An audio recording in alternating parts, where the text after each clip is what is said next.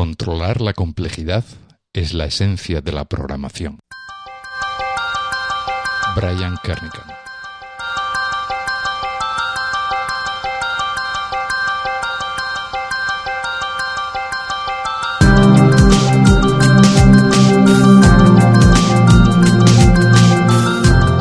Estás escuchando We Developers, el programa hecho por desarrolladores para desarrolladores donde hablaremos de lenguajes, frameworks, herramientas, tecnología y todas las demás cosas que hacen tan apasionante el mundo del desarrollo de software.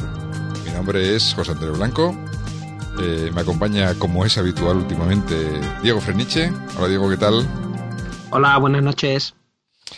Y hoy de invitados tenemos, hoy tenemos dos invitados, aquí el número de invitados va creciendo en cada programa que hacemos. Y tenemos por un lado a José Vicente Aguirre. Hola, José Vicente, ¿qué tal? Hola, ¿qué tal? Buenas noches o cuando, lo que sea cuando escuchéis este podcast. Y en la otra esquina tenemos a Fran Fernández. Hola, Fran, ¿qué tal? Hola, buenas noches a todos. Y cuando se escucha a José Vicente Aguirre, al doctor José Vicente Aguirre, genuflexión, como decía Diego Feniche. ya, ya, ya está Fran exagerando como siempre. Pues genuflexión si hace falta. bueno, y hoy venimos a... Eh, bueno, tanto Fran como José Vicente pues nos vienen a hablar de una tecnología, de un framework, de una herramienta, de, de algo que... porque por lo visto tiene muchas... Se le puede dar como muchas utilidades, ¿no? Más allá de, de lo que era su intención original, ¿no? Que yo creo que también es un poco lo que venimos a, a contar hoy aquí. Hoy vamos a hablar de Drupal, ¿vale? Que es, eh, bueno, ¿qué es Drupal? Drupal, buena pregunta, ¿qué es Drupal? Drupal es que es como si fuera una navaja suiza que te, que te soluciona muchos problemas. La, la, definición clásica que da la gente es que es un CMS y la gente se, se queda ahí en un, para manejar contenidos y para hacer página web y poco más, pero es que Drupal puede funcionar como como framework eh, y también te permite trabajar eh, bastante bien a la hora de gestionarte con, con proyectos grandes en, en, PHP. Y la verdad es que eh, eso, la, la, parte clásica la gente dice, pues un CMS donde la gente que no sabe programar se mete y hace página web. Mm. Pero bueno, pero la parte, sí. Sí, no, pero te decía por un CMS, bueno, pues hay otros CMS como puede ser WordPress mismamente, ¿no? Que también está uh -huh. escrito en PHP, ¿no? Sí, yo apostillaría lo que estáis diciendo, que Drupal es el CMS para las personas que saben programar. Exactamente. El, target de, Drupal es más eh, desarrolladores y, desa y, desarrolladores de temas. Y, y Joomla es más, eh, o WordPress es más para gente que no, eh, que, que, no sabe, que no sabe programar o que no tiende a programar, a no ser que seas un desarrollador específico de, módulos o de plugins de, de Joomla pero, eh, pero en general Drupal es un CMS muy válido para los desarrolladores que lo utilizamos para sacar proyectos bastante grandes y, y tiene, sus y tiene muchas ventajas con respecto a otros CMS o a utilizar un framework pelado para, para desarrollar según qué proyectos. ¿Diríais que tiene como quizás una curva de aprendizaje más alta o que es más o que intimida más de entrada que lo que puede intimidar un WordPress que, que prácticamente lo instalas y configuras dos cosas y ya lo tienes corriendo, ¿no?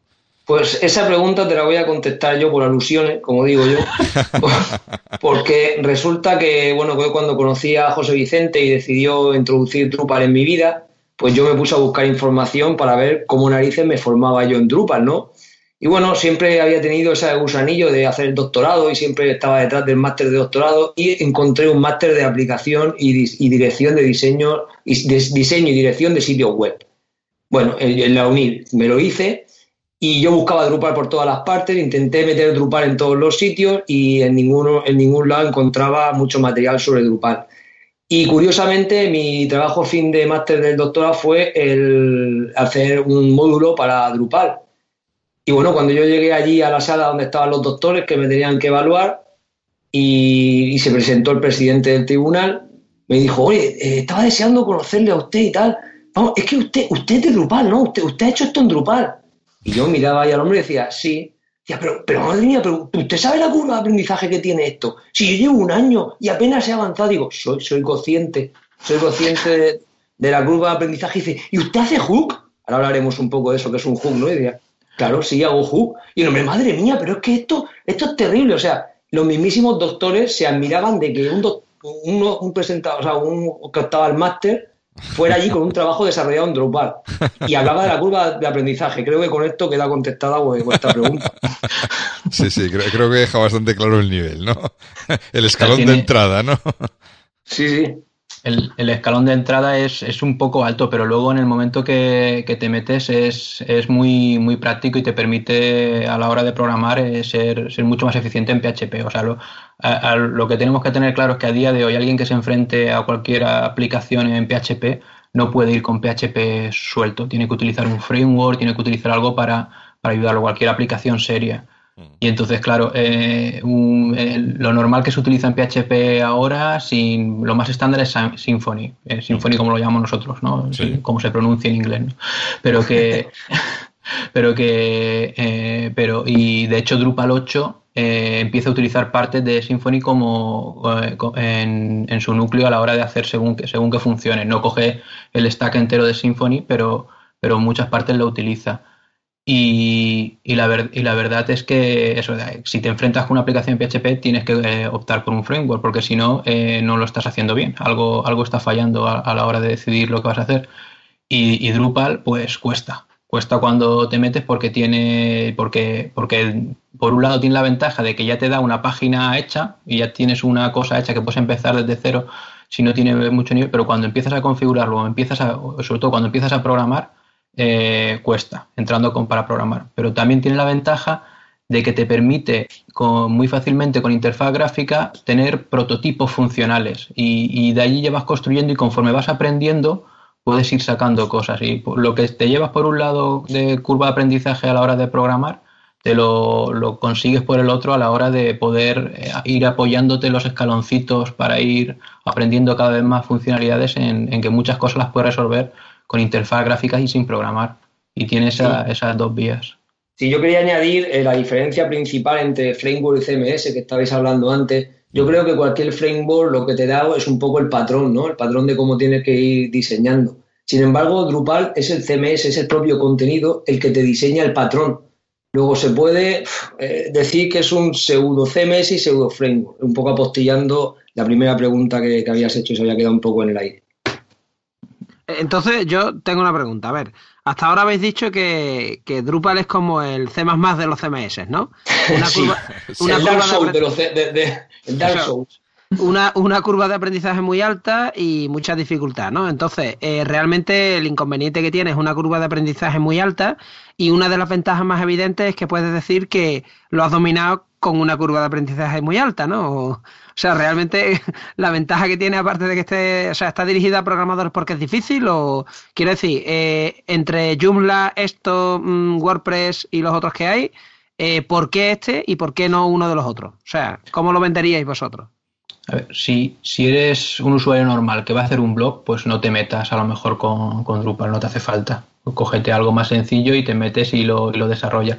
Pero si, eh, si vas a, eh, si tu aplicación o lo que tú vas buscando está un escalón entre una página web normal y una página eh, que necesites programar y, y, empezar a meter cosas añadidos o empezar a, utilizar, utilizar, funcionalidades extra, entonces si tú eres desarrollador lo que necesitas es Drupal, que te permite ese primer empujón muy grande de, que, te lo da, que te lo da la base entera y de Drupal y por otro lado tienes toda la potencialidad que te da su framework y su forma de, desarrollar para hacer lo que quieras. Entonces, eh, esos son un poco las ventajas. También tiene sus inconvenientes, que tampoco es para todos los proyectos, ¿no? Pero, pero una de sus ventajas es, son esas, ¿no, Fran? Sí, yo, no, yo simplemente, eh, respondiendo un poco a la pregunta de, Diego, eh, es, muy fácil, lo, lo, simplificaría más. Si quieres hacer un proyecto pequeñito, no uses Drupal. Drupal tiene que usarlo cuando vayas a hacer un proyecto grande y sobre todo escalable.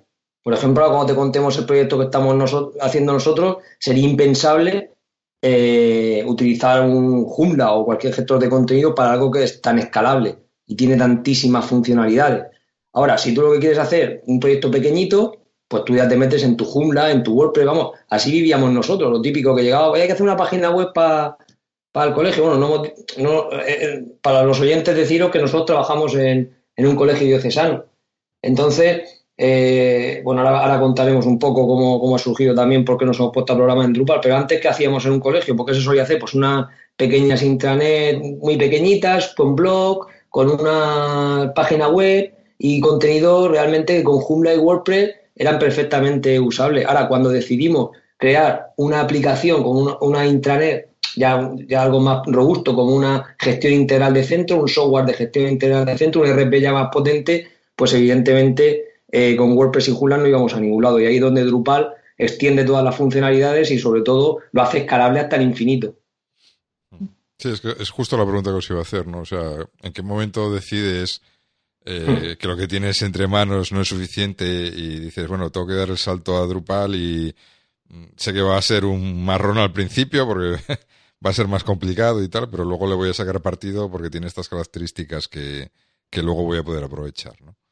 Pues mira, yo te, yo te digo dónde veníamos nosotros y ahora José Vicente, y te digo cómo conocimos a José Vicente y que él te cuente por qué decidió Drupal, que quizá que tenga más criterio.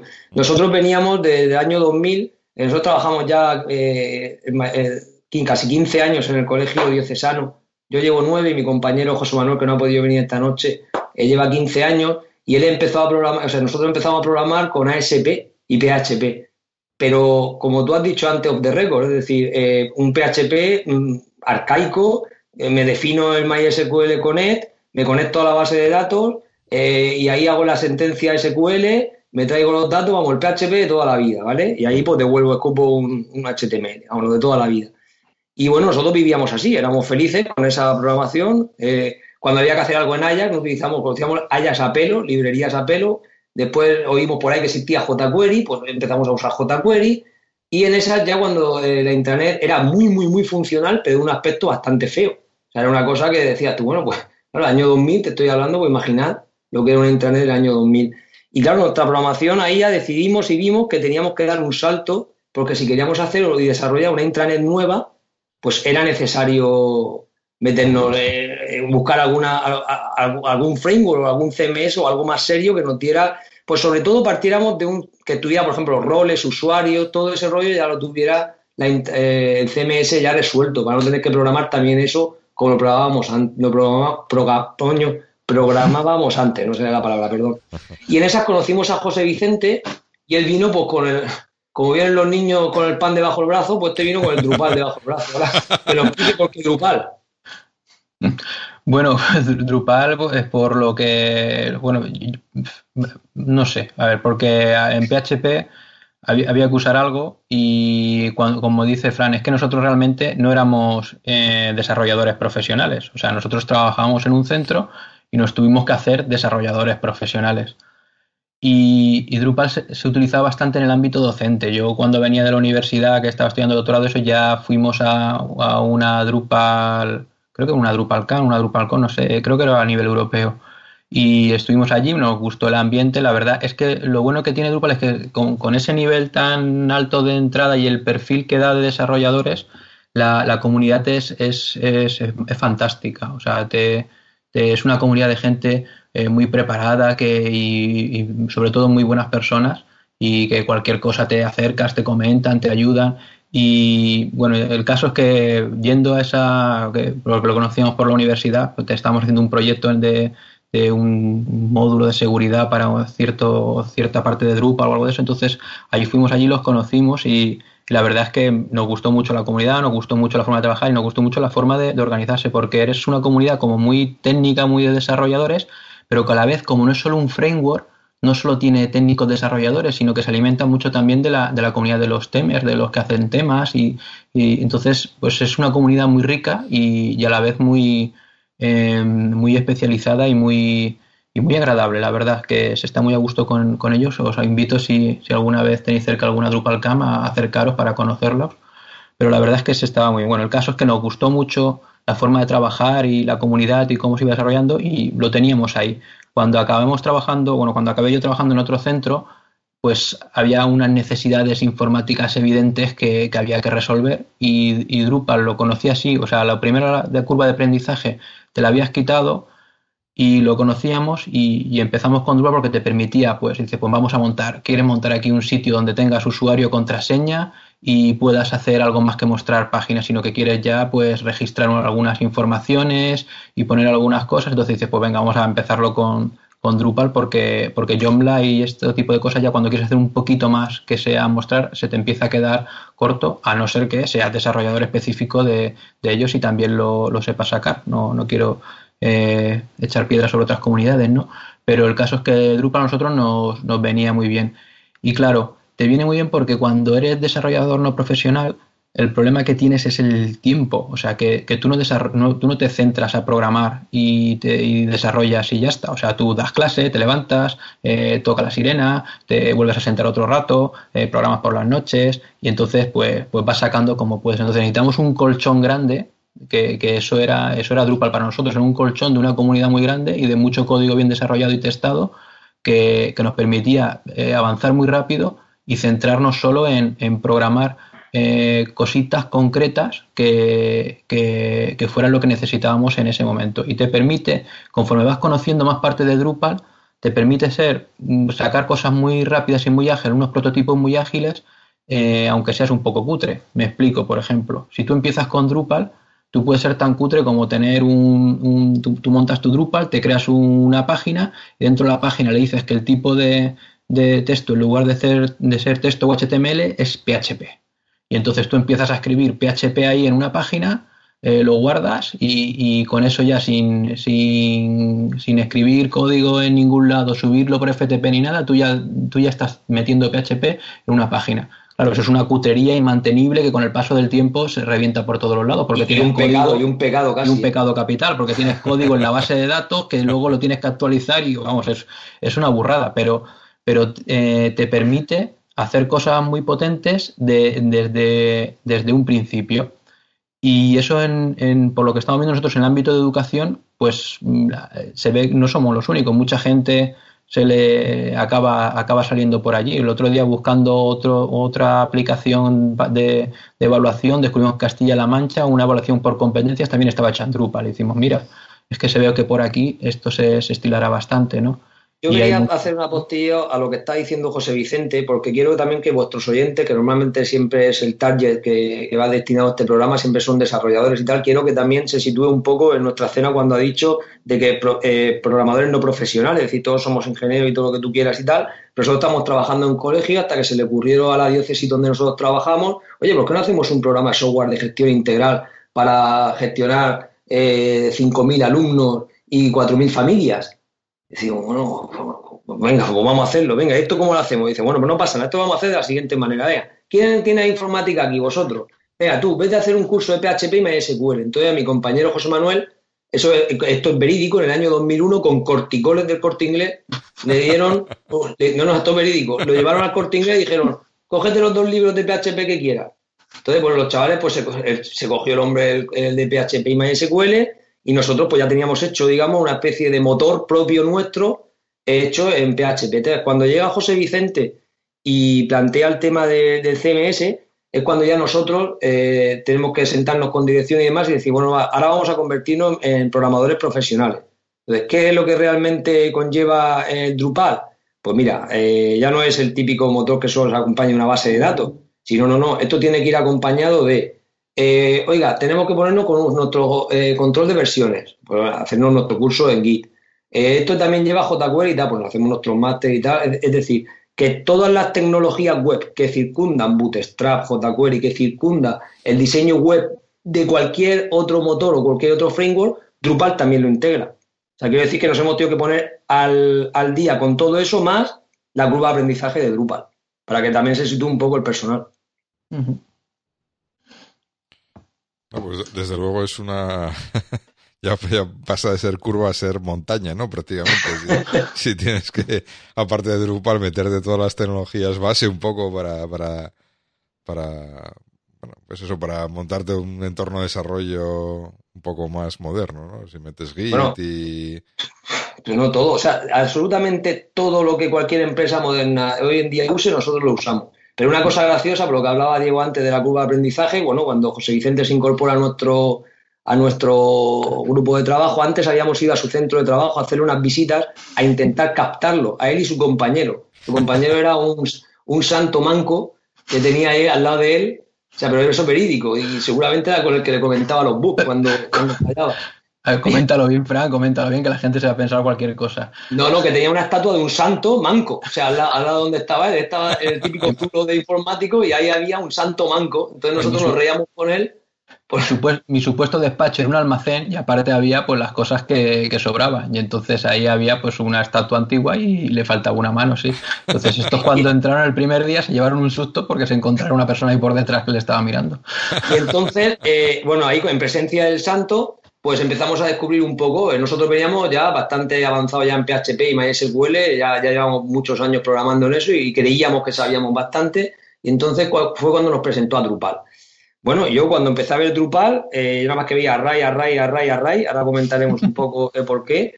Y yo le decía, hacía un poco, ¿no? Yo recuerdo esto y decía, bueno, ¿y aquí el SQL dónde está? Ya, no, no, no, aquí hay una base MySQL. Sí, yo he dicho que Drupal es un CMS que detrás hay un MySQL. Igual que como eh, que sabíamos de Joomla y de, y de WordPress. Bueno, pero ¿y el SQL aquí dónde está? ¿Y dónde está aquí el, cómo se inserta aquí en la base de datos? Pero, ¿cómo que no son bases de datos? Son contenido y la tabla, una tabla, eh, ¿cuántos campos tiene? Ah, no, ahora resulta que Drupal tiene un campo, po- o sea, un- una tabla por cada campo. Madre mía, ¿y esto qué es? O sea, es decir, tuvimos que reprogramar la cabeza para empezar eh, a entender qué es lo que estábamos viendo allí. Y ahora, si queréis, vamos a ir desmenuzando eh, capa a capa qué es lo que tiene Drupal. Sí, sí, sí, Porque bastante sí, porque parece que es como un cambio de paradigma, ¿no? De, de lo Mm. que estás acostumbrado a, a, a lo que realmente luego cómo tienes que hacer las cosas, ¿no?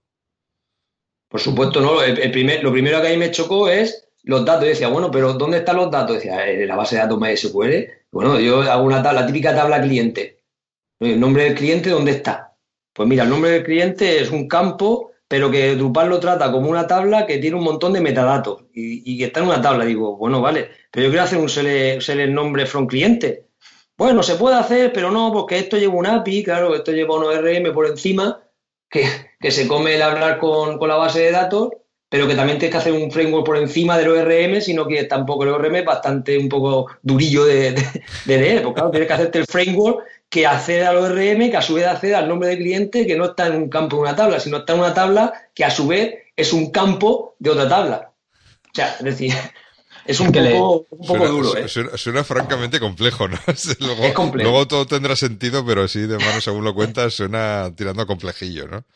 No, no es, no, no es para tanto. Es que Fran, es que les encantaba entrar a bajo nivel. Es que son de los que les gusta programar en ensamblador y esas cosas. Y entonces, claro, le- les encanta llegar al bajo nivel y dice, yo dame el SQL y el C conexión, ¿no? Vosotros disfrutáis con el C conexión y empezar a lanzar Claro. SQLs y, y, y a disfrutar. No, pero claro, es que Drupal ya te hace una, o sea, te hace una extracción de, de, de- de los tipos de datos y de los contenidos y se encarga él de, de almacenarlos en, en la base de datos con el objetivo de, de darte, de darte traducción para, para todos los campos y de darte versionado, control de versiones de los contenidos que creas y con el objetivo de darte eh, ampliación de, de, de fields que se llaman de campos para los para cada uno de los tipos de contenidos a través de, de la interfaz gráfica. Pero si queréis explicamos un poco cómo se estructura un poco Drupal a nivel básico conceptualmente en tipos de datos y, y, y, y cómo se y cómo se guardan si, si lo veis bien. Sí, sí, yo creo que nos, nos- vamos a para aclararnos un poco, yo, por, por lo menos yo, porque Mm.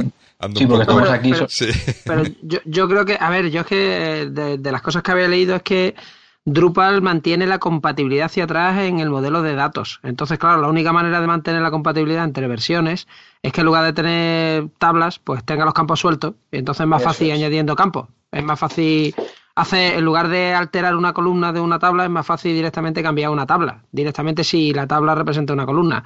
Digo yo, lo digo desde el completo desconocimiento. Ahora, que esto de representar lo que sería una tabla con muchos campos en, dividido en varias tablas y tener un ORM por el que tienes que poner encima un framework parece algo salido de la mente de Linus Torvalds si no, si no fuera porque decís que la comunidad es baja entonces ahí no puede estar Linus Torvalds No, aquí estaría, a- a- vamos, aquí estaría el, el tipo este, el, el drive este belga que lo inventó. O sea, no sé qué se fumó aquí cuando, cuando, hizo eso, ¿eh? O sea, no...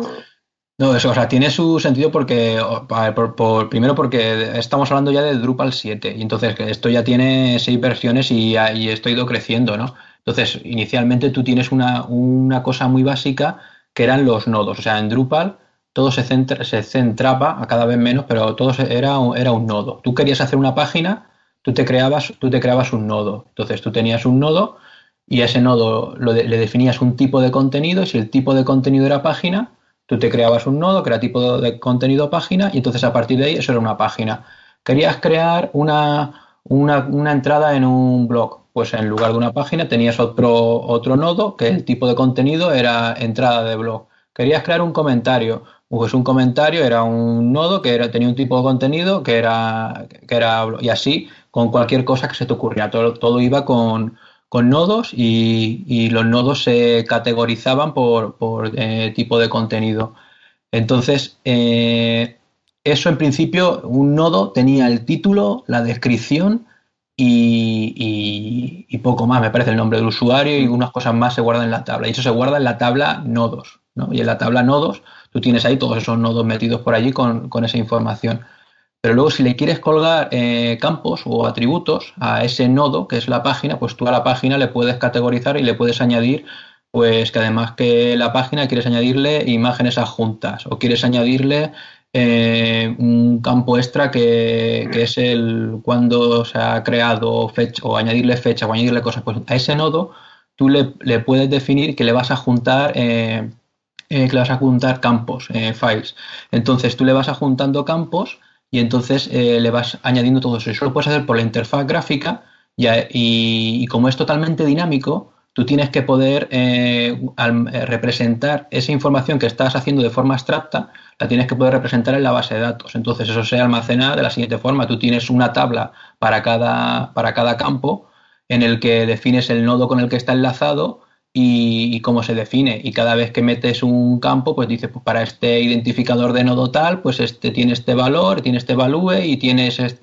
y como también tienes control de versiones, pues tienes que añadirle un campo más para el versionado, que luego lo tienes en la tabla de revisiones. Y como también tienes traducciones, pues tienes que añadir un campo más para la traducción. Y entonces, y como también tienes, y entonces vas añadiendo, vas añadiendo cosas. Entonces la, la, eh, tú lo, eh, lo haces a alto nivel y eso se plasma en la base de datos. Si tú te encabezonas en querer sacarlo de la base de datos directamente con SQL, pues vas a sufrir porque no, tiene sentido. ¿no? Pero si tú utilizas el API de Drupal para abstraerte y, preguntas a los y preguntas los datos con su, con su API, pues entonces pues entonces tú en vez de hacer sentencias SQL haces eh, DB es decir, para, para, buscar para buscar los contenidos. Entonces tú buscas alto nivel en lugar de buscar por eh, por Seles y Inner Joins y esto que tanto les gustaba a mis compañeros cuando llegué yo, pues tú te lo, lo haces todo con la, con la, eh, con el driver para, para gestionar todas las, todas las consultas. Es curioso lo que está diciendo José Vicente, porque cuando José Vicente llegó a nuestro grupo, nosotros eh, éramos un éramos, no, seguimos siendo y la seguimos usando. Yo no sé cuántos centros de educación en España implementarán Business Intelligence en su, en su día a día. Pero bueno, nosotros usábamos Business Intelligence y estamos acostumbrados a trabajar con SQL Server. Entonces, bueno, cuando conocimos a José Vicente dijimos, bueno, pues vale, eh, nos, habló de Drupal, pero claro, nosotros, eh, cuando nos hablan de ORM, a nosotros nos agobia. O sea, es, como cuando yo le hablo a, a Sejuan, que lo conoce Diego Feniche, y le hablo que intente programar juegos en CD, y él dice que no, que él quiere un ensamblador, o sea, porque está acostumbrado al ensamblador. Suena un poco duro, pero nosotros vivíamos muy cómodos y muy bien en el, en el SQL.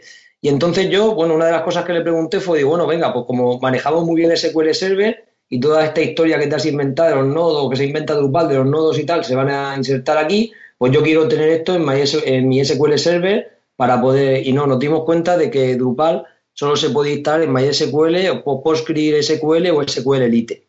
Entonces solo, solo permitía esas tres, esos tres eh, motores de bases de datos. Y aquí, así que al final, claro, tienes que ir a morir a MySQL. Y ya cuatro años desarrollando ya con José Vicente Drupal, yo sigo pensando, o, sea, seguimos, tanto mi compañero José Manuel como yo, seguimos viendo más, siendo más cómodos eh, utilizando el SQL. Aunque es verdad que ya tenemos un motor por encima del ORM que abstrae ya a, casi el lenguaje natural en las consultas, pero no sé por qué, seguimos sintiéndonos más cómodos eh, utilizando SQL, transa que SQL. Pero probablemente eso tendrá una interfaz de estos Fluent, ¿no? Quiero decir que será una consulta de esto que se va encadenando por puntos, ¿no? Y vas haciendo eh, vas haciendo un chaining de los métodos, que será probablemente, no lo he visto, pero me calculo que tendrá un interfaz de estos Fluent del tipo db.query.where. no sé qué pasa, punto No, son array, no, no, son array. No, Fran, sí, ah. depende de cómo lo busques, sí. Ah, es que nosotros ya tenemos una capa de abstracción aún por encima de ella. Por, lo que tú comentabas, de, Diego, de, la retrocompatibilidad hacia atrás, nosotros tuvimos un momento ahí muy duro cuando pasaron de Drupal 6 a, Drupal 7, porque, porque los campos metieron la traducción de forma estándar en el sistema, que antes iba con un módulo, y entonces cambió toda la forma de, interrogar los campos. Eh, tú tenías un nodo y, y, querías sacar una cosa y como tenías que añadirle un parámetro para la traducción, de todo el código que tuvieras hecho de Drupal 6 y que accediera directamente a los a los a los campos tenías que tenías que reescribirlo. Entonces pero, eso... Eh, pero eso es normal porque si no no podíais mantener el, el, o sea lo que es el título del CMS más difícil. es, una medalla que llevas ahí. claro, porque, es que no es que cuando he leído dice esto tiene que ser compatible hacia atrás en datos pero cada nueva versión dice que el código, ah, el código que te lo reescriba. Digo, muy bueno, esto, esto realmente es para gente que le da bien a las drogas. O sea, esto, eh, esto es duro, ¿eh? De versión, de, de, versión alta, versión alta de 6 a 7, de 7 a 8, si accede directamente a los, a los campos, a los fields, eh, eh, eh, hay, que, hay que reescribirlo. Hay que reescribirlo porque entonces si, si lo, que ya decíamos, si pensáis que vais a tener un proyecto serio que va a vivir muchos años y que va a ser, que no va a ser una página web que le vais a poner cuatro cosas y que se puede nacer y morir en Drupal 7, sino que vais a empezáis en 7 y queréis acabar en 8, estéis en 8 y aquello puede durar varios años, a haceros una capa de abstracción por encima de los, de, los files de, Drupal e interrogarlo directamente allí para que cuando lo cambien y quieras cambiar y saltar de versión, eh, puedas escribirlo por abajo y que tu código siga funcionando, porque si no, hay, hay, porque ahora mismo Drupal está pasando, o sea, Drupal era muy PHP procedural y ahora está pasando más orientado a objetos con, mm. con la integración con Symfony. Entonces, claro, está todo, está todo también cambiando orientación a objetos y muchas cosas de versión, de versión alta, eh, cuando cambias, se pierde, se pierde mucha, mucho código que tienes que reescribir, sí, sí. Oye, y una pregunta, antes de que sigáis, yo por curiosidad, esto cuando estáis escribiendo, ¿qué entorno de desarrollo usáis? ¿Qué editor? ¿Qué, o sea, el, trabajo del día a día, ¿sobre qué máquina lo hacéis? Muy buena pregunta. Hemos hecho ya eh, hemos hecho ya un barrido y ahora nos sentimos y empezamos a sentirnos cómodos con nuestro, con nuestro entorno de desarrollo. tenemos, o sea, para programar, programar, eh, PHP Storm es el que utilizamos. O sea, en, eh, no, es, libre, es de pago, pero da igual. O sea, se paga y viene a gusto. ¿Con, corte colegio? No, no, no, no. no, no para, para los educativos, nosotros tenemos licencia educativa. De hecho, conseguimos hace poco para los alumnos más de 40 licencias. Si eres eh, trabajas en un centro educativo, gratis.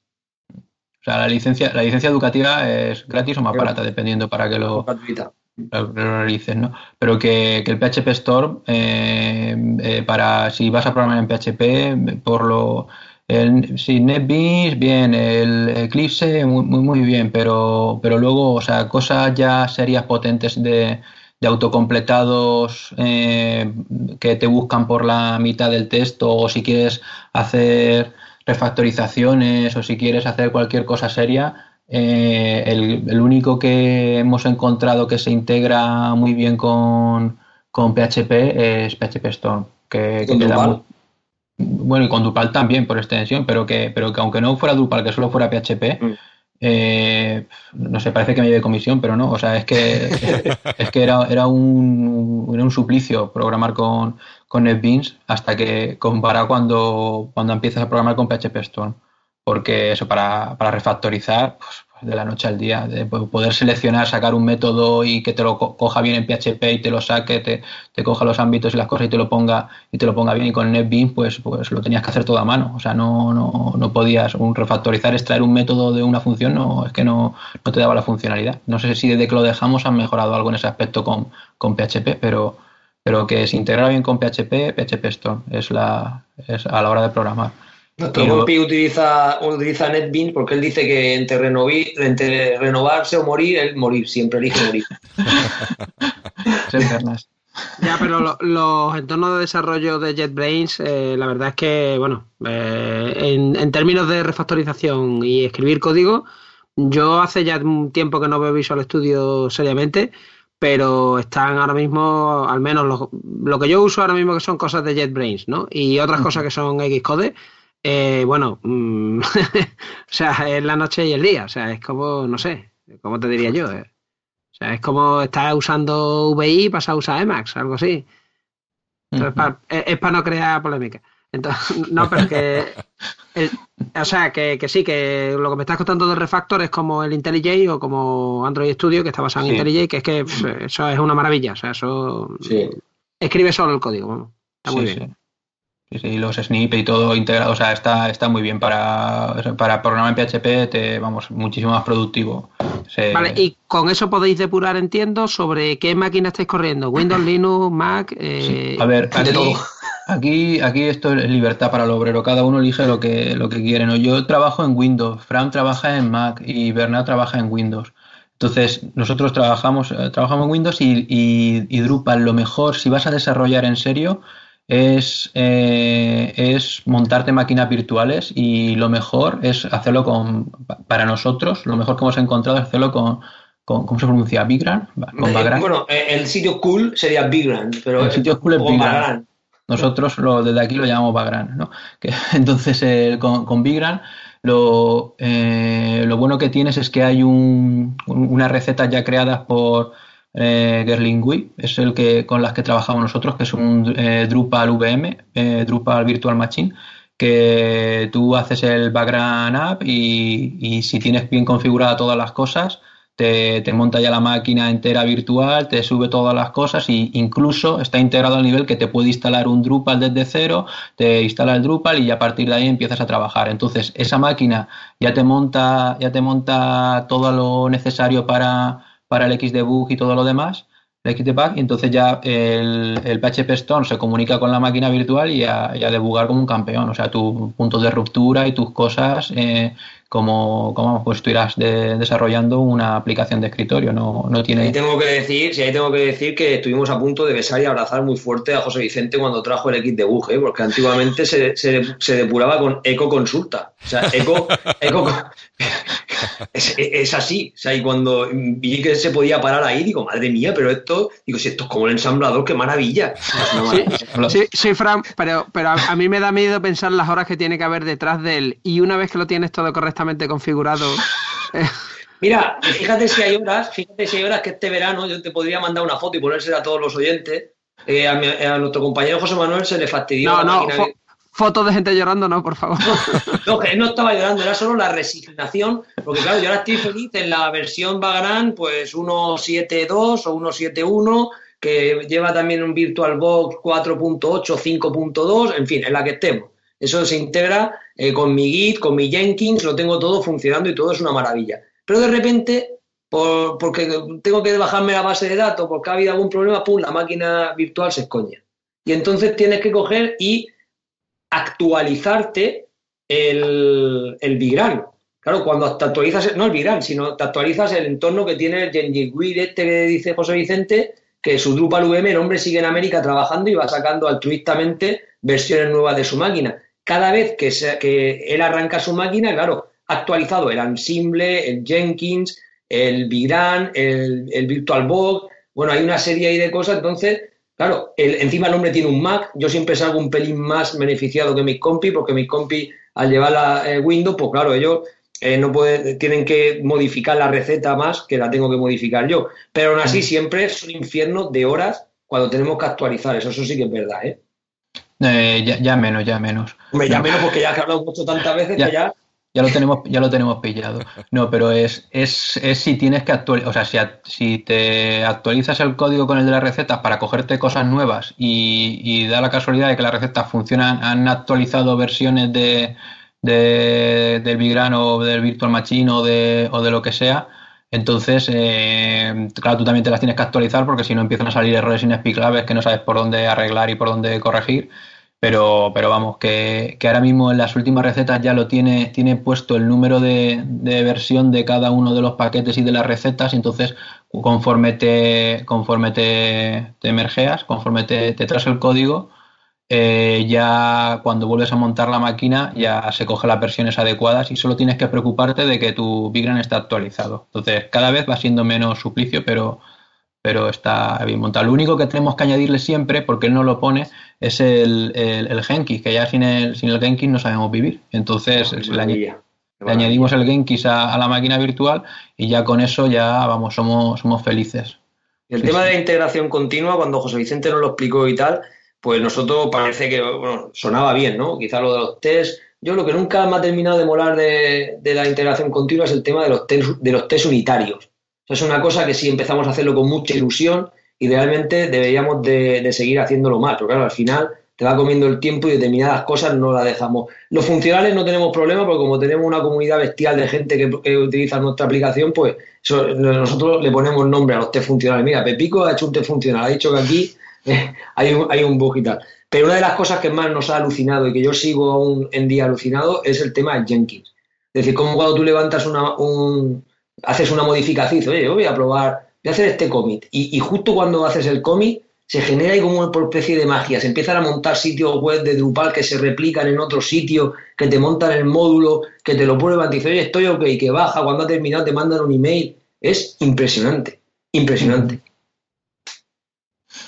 Sí, porque si no a la hora a la hora de desplegar versiones es, es un suplicio. Entonces, eh, si no te montas cuando ya tienes una aplicación medianamente grande, si no te montas un sistema de integración continua que te pase entre, entre lo que es el entorno del escritorio, el entorno de, de, stage como mínimo, uno de stage y uno de producción. Si no tienes el de desarrollo en local, uno de stage y uno de producción como mínimo, como mínimo, eh, estás abocado al fracaso. Entonces eso nosotros lo íbamos haciendo como podíamos al principio, luego fuimos formándonos más y viendo cómo sacarlo y, y ahora la verdad es que con el Genki lo tenemos bastante bien solucionado y bastante bien resuelto el, el saltar entre entre servidores, el traerse bases de datos, el subir, el subir código. La verdad es que eh, con Git y con Genkis eso, eso funciona muy bien, sí, sí. Y Bagran nos proporciona esa solución, pero claro, el otro día cuando estábamos oyendo vuestro programa, bueno, lo escuché yo primero y dije a José Vicente, ya se escucha esto de Docker y tal, que, que bien suena Docker, y dice, sí, eso de los contenedores ya lo sabemos desde hace muchos años y tal nos miramos los tres y dijimos, seguimos con los nuestros, ni se nos ocurra pararnos a, meter un Docker, vamos, ni, de coña. yo sigo con Bigran y la gente dice, ya, pero ahora Docker mola más. Digo, lo veo muy bien. Digo, pero yo de Bigran no me mueve nadie. Es, que precisamente os lo voy a comentar, ¿no? Que eso de Bigran sonaba mucho lo de las recetas y lo de las máquinas virtuales que subes con una receta y tal. Sonaba mucho a, Docker, ¿no? Docker a lo mejor pues lo hace de otra forma más eh, por capas o eh, para no tener que montar máquinas enteras desde cero, sino que las va montando así por capitas y va, apilando módulos y tal. Pero, pero bueno, que la, idea debe ser similar, ¿no? Lo que pasa es que, claro, es, es, lo que está de, ahora de moda, ¿no? Lo de los contenedores y etcétera, etcétera. Es, es similar, lo que, por lo que yo he entendido de otro podcast, o sea, la, diferencia fundamental es que Docker no, no virtualiza, sobre Linux no virtualiza, creo. Y, y, sí, pero si lo haces sobre Windows, también tienes que montarte una máquina virtual que sea para que tenga un Linux para, para poder sacarlo. Y vamos, y como nosotros, eh, como yo trabajo en Windows, pues seguimos con Big y que no. Sí, bueno. se, supone que en Docker, sí, en, Docker se supone que la siguiente versión de Windows Server ya no va a tener que virtualizar porque ya trae soporte hmm. nativo para Docker. pero bueno, de momento, de momento sigue teniendo que montar, salvo en Linux, que es nativo, ¿no? Porque monta allí sobre eh, esas, las, esas especies de máquinas virtuales en user space, ¿no? que no hace falta virtualizarlo como, como máquina tal. Pero en Mac y en Windows, que yo sepa, sigue, sigue teniendo que levantar una máquina virtual y, con una mini versión de Linux ahí en esa máquina virtual para poder levantar encima los contenedores.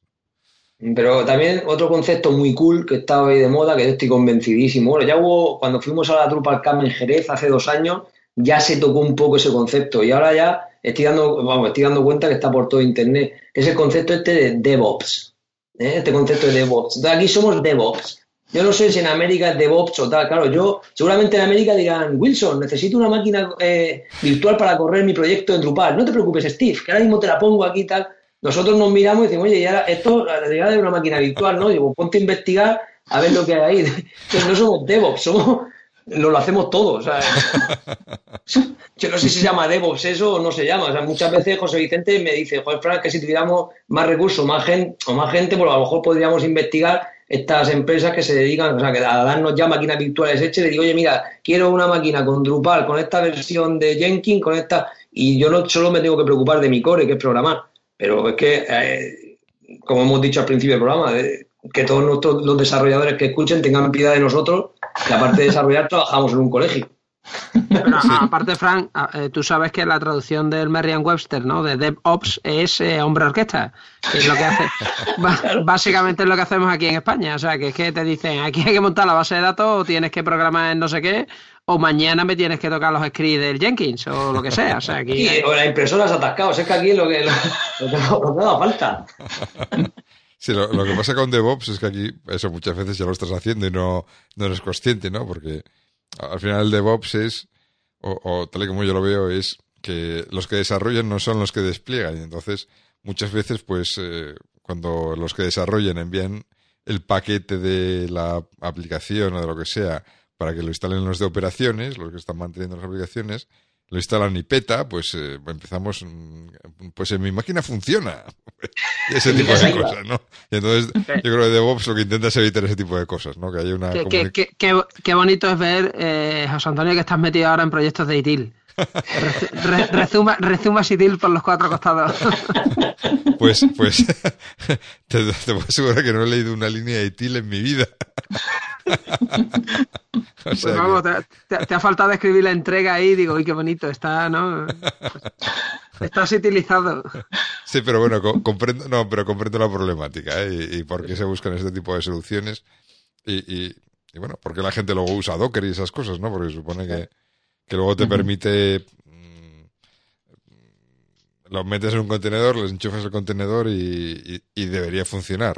¿no? En teoría. Y cuando encuentres el santo grial de tu contenedor, no te mueve de ahí nadie. Llámalo contenedor, Bigran o, lo que, o llámalo como queráis. Pero cuando contamos esa configuración, por mí se puede morir el que ha inventado eso de la Drupal VM para que no evolucione más su máquina. Quédate ahí, por favor. Sí, sí, eso es la regla número de informática es si funciona, déjalo, vamos. O sea, ni lo toques. Porque si lo tocas, lo único que vas a conseguir es largas noches de sufrimiento y dolor. O sea, no te queda otra. Mira, esto no es broma, decía en uno de los cursos de psicología que siempre nos dan los profesores, claro, como trabajamos también dando clases, pues nos, nos, chupamos mucho.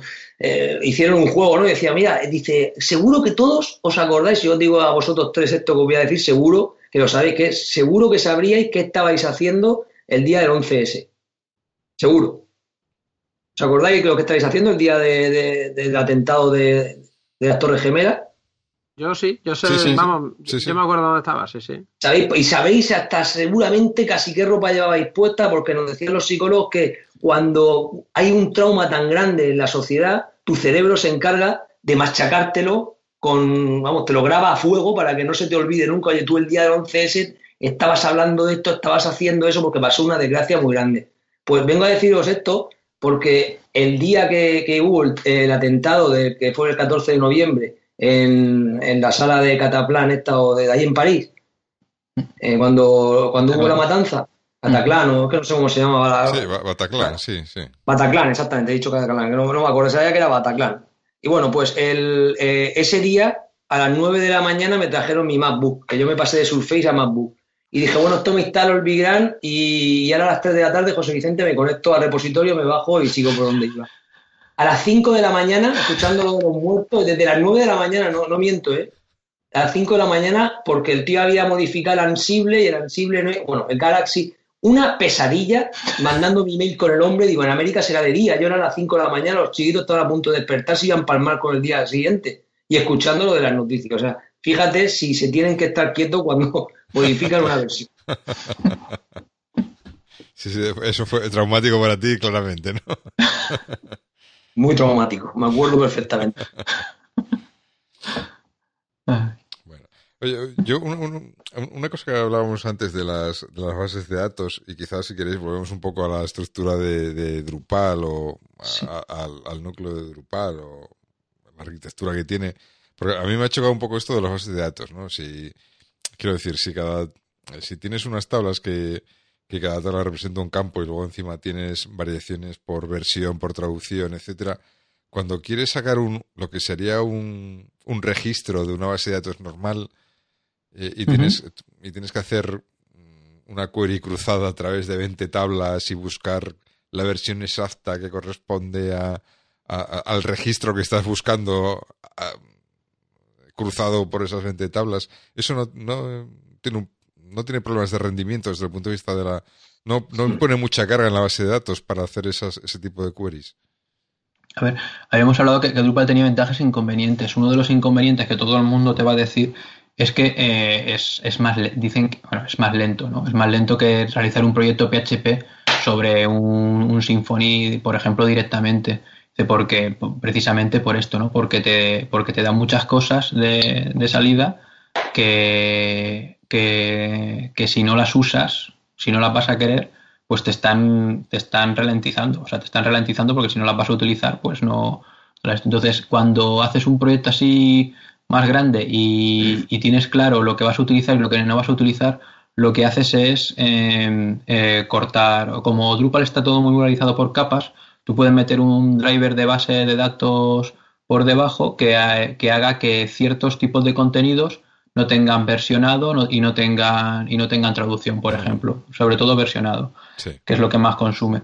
Entonces, si tú vas a utilizar un, un campo y no vas a utilizar versionado, pues te, te, ahorras eh, dos, dos, o tres yo no sé cuántos te ahorras si, si, utilizas ese driver. Y entonces pues eso te da, te da mayor te da mayor rendimiento. Y también te ahorra mucho espacio en la base de datos porque eh, aunque no utilices versionado una entrada de, en campo tiene la entrada normal eh, y la entrada del, versionado inicial. Entonces para que cuando cambies el campo se mantenga esa versión inicial. Entonces como mínimo tienes el tienes duplicado todo lo, tienes todos los datos. Entonces, si vas a afrontar un proyecto grande y sabes que hay campos que no los vas a que los quieres utilizar como tipos normales de entidades normales de Drupal, pues lo, suyo es utilizar un módulo que, que ahora no me acuerdo cómo se llama, pero, pero que te, es, un, es un driver que te permite cambiar la forma de, interrogar la base de datos y te permite elegir eh, qué tipo de contenidos y qué, y qué otro tipo de contenidos puedes utilizar o no puede, o quieres versionar o no quieres versionar. Pero aún, así, nuestra aplicación es, muy rápida, o sea, no y nosotros eh, para lo que necesitamos nosotros eh, nos va nos va muy rápido. O sea, no, hemos no hemos llegado a ese problema de rendimiento, pero también es verdad que lo hemos optimizado mucho. No, yo, te iba a decir que, bueno, además que también tengo buenas noticias para todas las personas que han llegado hasta esta altura del podcast con el tema de Drupal. Es decir, también te puedes hacer tu tabla de clientes. Es decir, nosotros cuando vamos a hacer un contenido, oye, José Vicente, mira, vamos a hacer un contenido. Pues mira, ahora vamos a almacenar, por ejemplo, eh, la relación que hay entre los profesores y los roles que ocupan. Entonces nos sentamos y digo, oye, ¿esto qué va a ser? ¿Esto va a ser un tipo de contenido? ¿Se va a ser un nodo? ¿Va a ser un tipo de contenido de Drupal? ¿O va a ser un tipo de contenido de tabla de toda, de toda la vida? Entonces cuando José Vicente, que es el, el de esto, dice, pues yo creo que eso va a ser tabla. Joder, los ponemos José Manuel y aplaudí, pues digo, por fin, una tabla. Porque la, tabla, la tabla. Una tabla normal, ¿no? Normal y corriente. De toda la vida. de toda la vida, con sus campos en la misma tabla y el driver se encarga de acceder a ella y ahí no hay eh, todo ese tinglado que estáis hablando de contenido y demás. Eso va sobre, sobre la tabla de toda la vida. Si alguien llega y dice, oye, mira, yo me parece muy bien los, eh, los tipos de contenido de Drupal, me parece muy bien la taxonomía, me parece muy bien todo lo que Drupal trae. Pero a mí no, cuando yo me voy a hacer mi tabla y me olvido de historia, pues tú también te puedes hacer tu tabla. Tu tabla cliente puede ser un nodo, tipo de, contenido de Drupal, o, o, puede ser una tabla de cliente de, vamos, de, de tablas clientes, con su nombre, DNI y teléfono. Es que Drupal te da mucha versatilidad para eso, o sea, por encima, o sea, tradicionalmente habíamos dicho que todo era un nodo, pero después empezaron a surgir otros tipos de contenidos tipo taxonomías, tipo usuarios que no encajaban en nodos, pero que, estaban allí, que estaban un poco sueltos en Drupal. Entonces, Drupal hizo una abstracción más que era la identidad, que eso ya salió en Drupal 7, creo. Y entonces, eh, eh, con esa abstracción de entidad englobabas a los nodos, a taxonomías, a usuarios y, cada, y, podías crearte incluso entidades tuyas propias. O puedes crearte, como dice Fran, tablas auxiliares que las manejes simplemente para, para almacenar datos que no, que no necesites que tengan tanta estructura o que estén montados de, de una forma tan, tan rebuscada. Pero la, la cuestión es que los, los datos de Drupal, eh, las entidades, estos, si los, si los tienes manejados allí, lo que te da gratis, y es lo bueno que te da gratis la traducción. O sea, si tú tienes una página, pues tú te da gratis la traducción a varios idiomas y cambiando ya en la interfaz la traducción, pues ya te permite que el contenido se muestre de una forma u otra. Te da mm. gratis el, el motor de las views, que es lo otro muy potente de, de Drupal, que es un módulo de vistas que te permite interrogar los datos y, hacer listados, pues desde de listado de tipo calendarios a listados de tipo eh, listas o búsquedas. Entonces es, es una especie de, de, consultas de Access, ¿no? para los que mm, lo manejaban así, que, que está integrado en la interfaz gráfica y que desde de la misma interfaz gráfica te permite interrogar los datos y montarte tus consultas. Entonces, eh, mm, dice, pues si lo metes una tabla lo pierdes. Dices, eh, en principio sí, pero tampoco, porque para Drupal también hay un módulo que te permite eh, conectar las vistas con las tablas. Y entonces pones ese módulo, entonces las vistas te permite, puedes conectar también vistas con tablas y con todos los tipos de contenido. Entonces, con todos los tipos de contenidos que hay, ya dependiendo de, de lo que vayamos a utilizar con ellos y de cómo vayan a funcionar, pues ya, se ya hay que decidir en la arquitectura si lo vas a meter como, como nodo, si te vas a crear un tipo de contenido, una, una entidad propia o si lo vas a meter como una tabla auxiliar que lo va a manejar tu módulo. Y haciendo alusión a lo que está diciendo José Vicente, también tranquilizar a todos los que nos escuchan, porque sin tocar una línea de código, y cuando digo sin tocar una línea de código, puedes hacerte tu aplicación de cliente, proveedores, artículos, factura, vista, impresión, PDF, todo eso te lo da gratis y te lo guarda en sus tipos de contenido Drupal solo con los módulos que te ha comentado José Vicente, es decir, con un módulo de vistas, con el módulo de formulario son súper potentes y sin tocar una línea de código tú te puedes montar tu aplicación. Es verdad que mola más verlo sobre Bootstrap, con jQuery, con... Claro, eh, cuanta más azúcar, más dulce pero si tú quieres representar un formulario de los que te da Drupal, no tienes que tocar ni una puñetera línea de código. Sí, porque, bueno, yo si os entendí correctamente, o sea, vosotros sobre Drupal, o sea, aparte de gestionar contenidos y tal, habéis montado una aplicación de gestión completa, una, especie de... Hemos edificado una iglesia, José Antonio, hemos edificado una iglesia ahí. o sea, que eso... Encima de Drupal. Sí, sí, eso, eso supongo que requiere, porque, quiero decir, pues bueno, a lo mejor es que no lo había en ese momento, no sé, pero tú cuando te dices, voy a hacer una aplicación de gestión grande, ¿no? Pues dices tú, bueno, pues voy a plantear un framework de desarrollo de aplicaciones tipo el que decía José Vicente, pues un Symfony, Laravel, aunque Laravel es más reciente, algo así, ¿no? Pues algo clásico, mm, entre comillas, para hacer una aplicación, ¿no? Pero, pero bueno, quiero decir, Drupal parece como una apuesta un poco eh, arriesgada, ¿no? Para montar una aplicación tan grande encima de ello, ¿no? Quizás, quizás a lo mejor por desconocimiento, ¿no? De que, de que se pueden hacer ese tipo de cosas o que hay, hay opciones que, te pueden hacer cierto tipo de operaciones más sencillas, ¿no?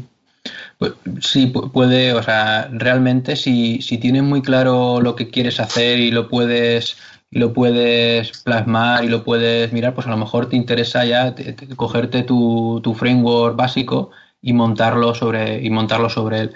Pero si tienes una cosa que, no sabes a dónde va a llegar lo que te van a ir pidiendo y te gusta hacer versiones eh, rápidas, fáciles, que las puedes ir montando y después ir optimizando y, realmente no sabíamos muy bien a dónde íbamos al principio, pero sabíamos eh, un camino que queríamos ir siguiendo, pues eh, te, Drupal se adapta muy bien a, a, la metodología ágil que buscamos nosotros de ir sacando eh, versiones meridianamente funcionales que lo vean, que lo vayan cogiendo, a partir de ahí van montando por debajo. Y, ah, luego realmente, si quisiéramos, si quisiéramos, para nosotros no sería tan traumático a día de hoy quitar Drupal entero Y, poner por debajo un, un, framework que medio simulara Drupal. O sea, porque hemos ido montando en paralelo la, nuestra capa de abstracción, que es con la que realmente programamos nosotros, que utiliza, que utiliza Drupal, pero podría, podría utilizar otra cosa. Pero inicialmente nos apoyamos mucho en Drupal porque es que Drupal también tenía muchos módulos de integración muy buena con Moodle, tenía módulos de integración con, con, muchas cosas, con Google Apps, y eran muchas cosas que nos, que nos daban ya directamente integradas y que nos, la, y que nos las daba gratis. Y entonces, pues, lo que es la parte de programación dura, eh, realmente podríamos quitarnos Drupal y poner cualquier otro, otro motor por debajo, pero Drupal nos permitía eso, es, era como que nos eh, hacía correr mucho más rápido, o sea, no, a la hora, y, sobre todo nos, nos ayuda mucho a la hora de la, de la legibilidad del código. Es que uno de los problemas que teníamos nosotros es eso, que, no estábamos al 100% dedicados a ello. Nuestro código tenía que ser muy limpio y tenía que ser muy claro. Y, Drupal nos ayuda mucho a eso, a, ir estructurados, a meter las cosas en su sitio, no, nos ayuda mucho en ese aspecto, ¿no? Entonces, pues a partir de ahí, ahora, ahora ya con todo lo que tenemos montado, pues a lo mejor podríamos prescindir de Drupal, pero es que Drupal es el que nos ha permitido llegar ahí tan alto. Eh, de nuestra forma de trabajar, a lo mejor empezando directamente con un Symfony, eh, nosotros habríamos fracasado seguramente. De todas maneras, que en aquella época que dice José Vicente, eh, Drupal te solucionaba un montón de problemas que tú tuvieras, que hubieras tenido que solucionar tú programando con un framework, eh, hacer todo el tema de roles, usuarios, permisos, tipos de contenido, todo eso ya te lo daba Drupal. Que fue un momento de infierno, sí, pero sí que hay, que hay que decir que a día de hoy los formularios salen ya como churros, estamos ya muy metidos en esto y también te puedo decir que la aplicación yo te la enseño y tú solo ves por encima jQuery a piñón, HighChart, Bootstrap, eh, todo lo nuevo. Entonces, claro, dices tú, ostras, ¿dónde está Drupal aquí? Yo realmente muchas veces cuando, cuando mi compañero se desquicia o alguna cosa y diga un juego yo, me digo, esto es que follón de Drupal y nos miramos y digo, pues es que realmente Drupal aquí no está interactuando. O sea, ya estamos ya dos o tres capas por arriba de Drupal. Ya no, Drupal queda ahí abajo, que es donde voy a guardar el contenido y poco más. Sí, ahora, ya solo ves el frontend directamente. Exactamente, sí. Eso es. Y que nos da, y Drupal también pues nos da toda la seguridad de, eh, de, las revisiones de seguridad que te da, que hace la comunidad, que tiene un equipo de revisión de seguridad, pues que te saca todas las, eh, se encargan de revisar que el motor está correcto. Bueno, todas las comunidades y todos los frameworks lo tiene, pero dependiendo de lo que montes encima, pues para nosotros nos viene muy bien esa garantía de, de todas las revisiones de seguridad de los módulos que están actualizados, que no están actualizados, las agujeros y también lo utilizamos mucho para la hora de, de, la limpieza, de, la inyección de código, evitar errores y todo eso, eh, nos lo soluciona mucho el aplicar, eh, el edificar sobre algo que ya tiene unos estándares de calidad altos para, para, para evitar eso. Y si hubiéramos empezado con un framework normal, seguramente nos los tendríamos que haber montado nosotros todas esas cosas en lugar de utilizar los que ya venían hechos. Y nosotros hemos ido añadiendo añadidos, y hemos ido estructurando y luego ya hemos, hemos ido demoliendo conforme ya no nos servían cosas. Entonces, conforme nos servían cosas, pues hemos quitado, hemos cambiado el driver S, hemos quitado, hemos cambiado algunas cosas de las taxonomías, que las taxonomías son otro tipo de contenidos que, indexan eh, nodos con, pues, por ejemplo, eh, la página, esta página y las etiquetas. Pues eso en Drupal se hace con las taxonomías. Pues página está etiquetada como que es, no sé, amarilla, habla de árboles y no sé cuánto. Pues eso en Drupal tiene una, son taxonomías que se ponen sobre, sobre, una, sobre las páginas o sobre los nodos y las taxonomías eh, tienen una tabla de indexación de taxonomías con, con, páginas. Entonces, si, si eso empieza a crecer, pues tienes una tabla enorme de, de, indexación que, que, también te ocupa espacio y si no lo necesitas realmente, lo puedes recalcular esa tabla de indexación cuando quieras. Entonces, pues hay una forma de deshabilitar esa tabla que se recalcule en cada inserción y, y utilizarla cuando la necesitas. Y hay muchos truquitos que se pueden utilizar con Drupal para, facilitar el rendimiento, pero eso, Drupal sobre todo te permite crecer muy rápido y crecer a hombros de gigante, que es lo que a nosotros nos mm. importaba. Y, además, lo que ha dicho de la comunidad también, es decir que los módulos es que hay módulos de cualquier cosa. Cualquier cosa que busque de integración con cualquier cosa, alguien ya lo ha hecho. Luego puede pasarte como una vez que cogimos uno de los módulos de la tienda y del módulo de la tienda ya no queda nada. O sea, no, reprogramamos la, la, tienda entera porque la gente, claro, ve no, no, eso yo así no lo quiero. Mi negocio, claro, cada uno le, es muy cómodo, ¿no? Montas un negocio con tres programadores allí que te lo hacen como tú quieras. Pero lo estándar, hay estándar para todo, ¿eh? que se integra con PayPal, con tiendas, con, con, con eh, blogs, con foros, con aplicaciones de gestión de mil cosas. O sea, hay módulos para todo, integración con todo. Y también otra cosa decir que las guidelines son muy, muy, muy exigentes. Menos que José Vicente, porque José Vicente es peor que Drupal para eso, pero ahí, ahí también es bastante duro lo que ha dicho. Es una comunidad muy comprometida y muy sibarita, digamos. No puede llegar tú ahí y decir, yo ahí voy a hacer un voy a hacer un push aquí y voy a ver, voy a jugar, voy a hacer una solicitud de integración ahí con mi código y a ver qué me dicen. No, tiene que estar muy bien estructurado. Sí, precisamente os quería preguntar pues, precisamente sobre la comunidad, ¿no? Quizás empezando un poco por el propio Drupal Porque bueno, entiendo que es un proyecto open source, ¿no? Eh, pero bueno, que está, es un, es un proyecto open source de comunidad puro, o sea que hay un grupo de entusiastas que lo, que lo sostienen y van sacando nuevas versiones, o hay alguna empresa detrás que aporta más eh, recursos y más medios para que la cosa siga adelante. Pues, em, a ver, buena pregunta. especialista, especialista en comunidad no somos, pero eh, sobre, a ver, es eh, de entusiastas, pero Drupal genera un entorno de negocio, yo entiendo yo que bastante bueno sobre, sobre algunas iniciativas. por ejemplo, está el Drupal Gardens, está Akia, creo que son, que son empresas que se encargan de consultoría sobre Drupal.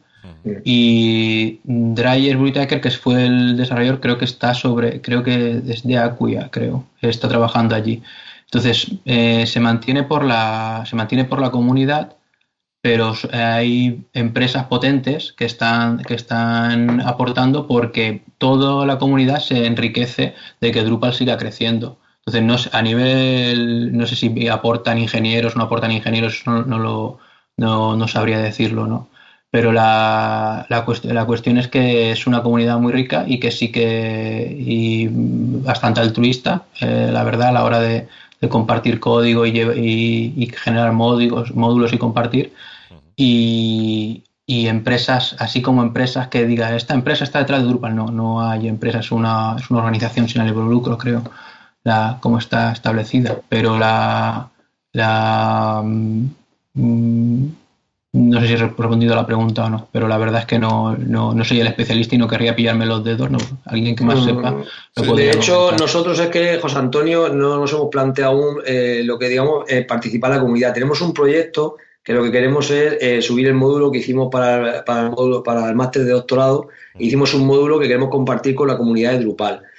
nos hemos estado informando, viendo cómo es. De hecho, si no pasa nada, iremos a la próxima Drupal Camp, que será en Madrid en mayo a dar una charla sobre ese módulo y cómo se hace el módulo. vamos a compartir el código entero y luego vamos a intentar subirlo allí. Pero es verdad que con el carrusel de trabajo que hemos tenido aquí no hemos aún participado en la comunidad, porque ahora cuando empezamos a vender la plataforma a muchos colegios y empieza a ser ya, como dice Diego, ya empezamos a ser un spin-off serio de, sí, sí, dices, Diego, no, tú dices que somos un spin-off. Mm, es que no sois, ¿no? O sea, sois una empresa... No lo sé, tú me lo dijiste cenando el otro día y dices, sois un spin-off. Digo, bueno, pues bien.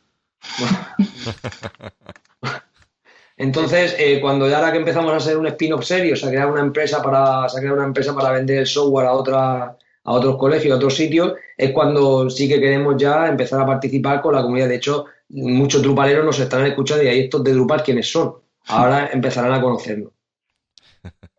Sí, bueno, lo de la empresa lo decía, pues, bueno, porque hay otros proyectos de open source, pues no sé, Angular, por ejemplo, que está claro que está Google detrás, o React, Facebook, o sea, hay, muchos proyectos que, aunque son open source o incluso que tienen participación activa de la comunidad, porque bueno, luego esto del open source va por barrios, ¿no? O sea, un proyecto puede ser open source, pero el modelo de colaboración no tiene por qué ser open, precisamente, ¿no? Como pasa, no sé, pues con Android, por ejemplo.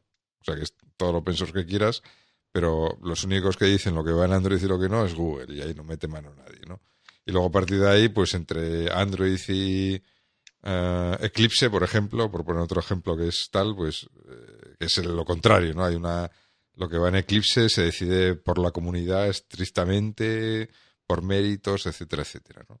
Si no cambia de modelo, quiero decir, ¿no? La última vez que miré Eclipse, pues era el modelo abierto, de gobierno, etcétera, etcétera, ¿no? Y entonces, en, medio pues hay un espectro de, proyectos, pues desde pues Angular, WebKit, total, que llevan empresas detrás y que permiten más o menos inferencia o, dirección ¿no? por parte de la comunidad, ¿no? que también es importante. Pero bueno, era, era más que nada curiosidad. ¿eh? Aquí, aquí lo que parece es que hay una Drupal Association, que esto es GPL, con lo cual parece que funciona como el resto y luego tienen una serie de partners, sobre todo en el, support, en el Supporting Partner Program, que son mm. la gente que está dando un poco de dinero, ¿no? A cambio de, tener como el logo, ¿no? Y decir que, oye, que yo hago doy servicios de, Drupal. Eh, estos supporting partners, eh, no hay no hay nadie malvado aquí. son, son, empresas. No están en la lista baneada, ¿no? son empresas que hacen trabajo a cambio de dinero, pero no, no está aquí de Mega Evil Corp, ¿no? No hay ninguna. No está ninguna así de estas que tú digas está a traer el fin del mundo, estilo, yo qué sé, Google, en fin, Oracle, una de estas. Esa no está, no está Facebook, o sea, no. El mal no está aquí, no ha llegado.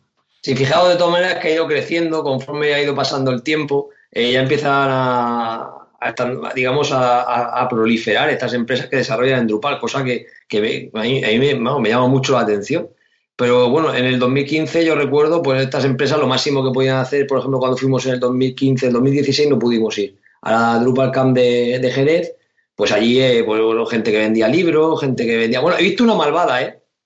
He visto una malvada que no voy a decir el nombre, en 2015. Menos mal que en 2016 ya no está.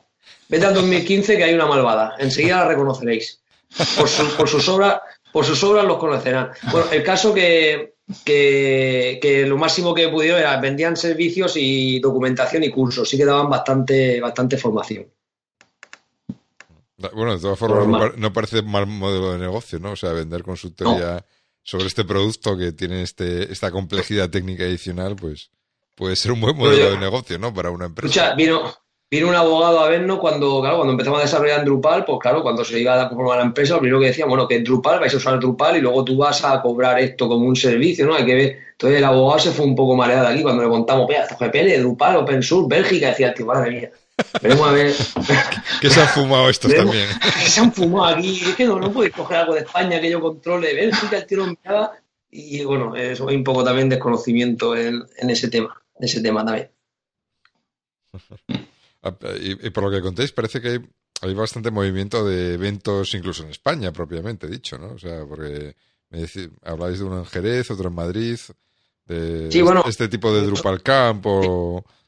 Yo conozco la Drupal, ahora José Vicente te hablará de, que fue con la universidad, que es más grande. Hay uno a nivel nacional y otro a nivel internacional, incluso a nivel nacional que viene gente internacional. Es un poco, me explico. Nosotros vamos al, al, regional, como digo yo. O sea, nosotros vamos al Drupal Camp español, que bueno, pues eh, ha sido en Valencia, fuimos en 2014, en 2015 en Jerez, el año pasado fue, ¿dónde? En Granada, era en Granada, y no pudimos ir por motivos laborales. Y eh, este año, si Dios quiere, iremos a Madrid. El 5 o 6 de mayo, ya digo que incluso la idea nuestra es exponer. Y bueno, eh, eh, ¿qué es lo que se puede encontrar la gente cuando vaya a una Drupal Camp? Yo me, vamos, menos de Drupal, como el que dice, me encontré casi de todo. Porque fui a charlas de Big Data, fui a charlas de seguridad, este de el Chema Alonso que había montado, el, ¿cómo era? El Latch. ¿Era Latch? Creo que sí, Latch. ¿Conocéis Latch vosotros? ¿Sabéis lo que, lo que era, eh, José Antonio? Pues la verdad es que no me suena ahora H es un rollo de seguridad que se inventó, es una es un nivel de, o sea, es un método de seguridad de aplicaciones de doble seguridad, ¿vale? Eh, que esta gente, pues bueno, pues había implementado y lo llevaron a ofrecer allí. O sea, que ahí había chiringuito, ahí había te ofrecía, ay, a ver si la H integra con Drupal, claro, la H integra con Drupal y con cualquier cosa de caliente Sicilio, sea, se, integra con cualquier cosa. Pero sí que había determinadas eh, cosas de negocio, también iban muchos diseñadores, vino un tío así súper cool con barba que venía de, de no sé qué país nórdico, porque el inglés era un poco raro. Y, y él hablaba así un poco así de sí, diseño, yo ahí me inspiro. Luego vino un hombre a hablar sobre tipos de contenido. Luego vino a hablar gente que venía a hablarte de unas tecnologías que decía que eran ya obsoletas y eran sustituidos por otras y nosotros no conocíamos ni las obsoletas ni las otras. eso, sí que, eso sí que deprima a cualquiera. Ya. El fraudismo, no, no, los episodios de fraudismo de yo ahí me sentí, yo, yo estuve a punto de pegarme un tiro ahí en medio y decir, claro, pero a ver, ¿quién ha usado LES alguna vez? Levantaba la mano cuatro y decía, bueno, pero es que LES ya no se va a utilizar. Esto ahora va a ser cambiado por esta nueva tecnología que seguramente va a ser en cierne y yo miraba a todo el mundo y digo, ¿dónde me metí? ¿Dónde está Drupal? ¿no? la taxonomía, donde... Es decir, que eh, estos, estos eh, Drupal Camp, estos eventos aglutinan a un montón de profesionales de diferentes ramas. Aquí incluso, por ejemplo, nos charlas de AWS. O sea, es decir, de, hosting, de virtualización, de y no hemos visto ninguna de Bigran ni ninguna de, Docker, que seguro que vamos nosotros con una de Docker o Bigran, o, nuestros oyentes se pueden preparar una, que, por ejemplo, el chico que vino de Docker, aunque no sea de, de, Drupal sí que circunda los servicios que utiliza Drupal y puede ir a, dar una charla sobre ellos. Esos eventos están bastante bien, sobre todo yo también lo busco como networking y por si nos hace falta ampliar eh, la, eh, la batería de programadores, pues podamos tener un vivero donde coger programadores, porque ahora mismo tenemos dos chavales que están con nosotros y que están arrimándose al lado de Drupal, están terminando, están en la universidad y están en el módulo superior de informática y ahora mismo el chaval tiene que hacer el proyecto y claro, el chaval abre, abre Drupal, me mira a mí, nos mira a nosotros, abre otro, ahora vienen tres becarios y me han dicho, oh, qué ilusión, me está Drupal. Digo, bueno, sí, vale, bien, es, un paso, ¿no? Entonces, es, bien, no, no, esta gente, bueno, tú la vas formando y bien, pero sí que es verdad que para el tema senior lo habéis hablado muchas veces y estoy muy de acuerdo con vosotros, que el senior no es, o sea, el, el junior que diga, perdona, no es un senior que yo vendo como senior. O sea, no, no. Un junior es un junior y yo no puedo decirle a mi jefe, mire, contrate a este por 600 euros que verá usted lo que va a hacer. Pues mira, el chaval por 600 euros lo que va a hacer es aprender y punto. No va a hacer nada más. Entonces ahí sí que tenemos un vivero. José Vicente, ¿tú el evento este más internacional? Eh, a ver, pues eh, hay, a ver, la Drupal Camp, en España está la Drupal, la Asociación de Drupal española, y que todos los años organiza como mínimo una Drupal Camp, eh, que es a nivel nacional. Y después hay eventos, eventos más cortitos que son Drupal Days, que, que hay un día pues que se organizan en no sé dónde y son más eh, divulgativos y puedes ir a ver más cosas o instalar un Drupal o cosas así, ¿no? Entonces son Drupal Days que se van organizando. Pero más o menos en la comunidad en España se encuentra en la, Drupal Camp. Y luego hay eventos internacionales de Drupal, pues, pues muchísimos. Los, los grandes creo que se turnan un. Eh, cada año es uno en Europa y otro en América, Europa y América, Europa y América se van turnando en la, la, convención la convención internacional y, y la verdad es que ahora mismo no tengo aquí a mano cuando fueron los, los últimos y dónde fueron. Pero el último creo que fue en España, la verdad. Es en Barcelona, en Barcelona. me suena que fue el último. El último internacional creo que fue en Barcelona. Que, que no sé si ha sido, ha sido hace poco realmente.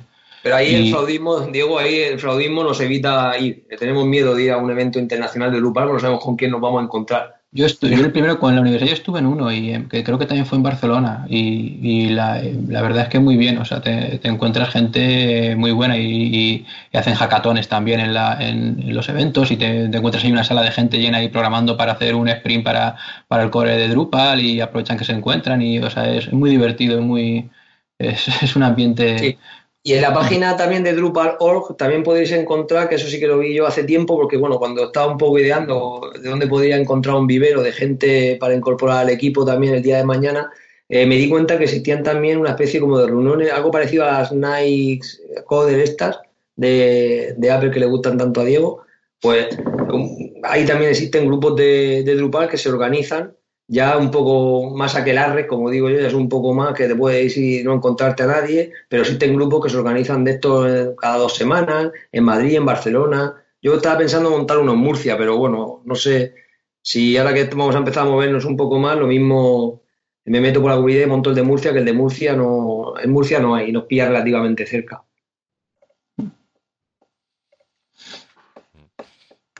Bueno, y la aplicación que vosotros estáis haciendo, ya preguntando, que estáis diciendo que si tiene que ser escalable, que si el Drupal los cubre muchas cosas, mm, ¿y qué hace la aplicación? ¿Calcula todos los dígitos de pi o qué?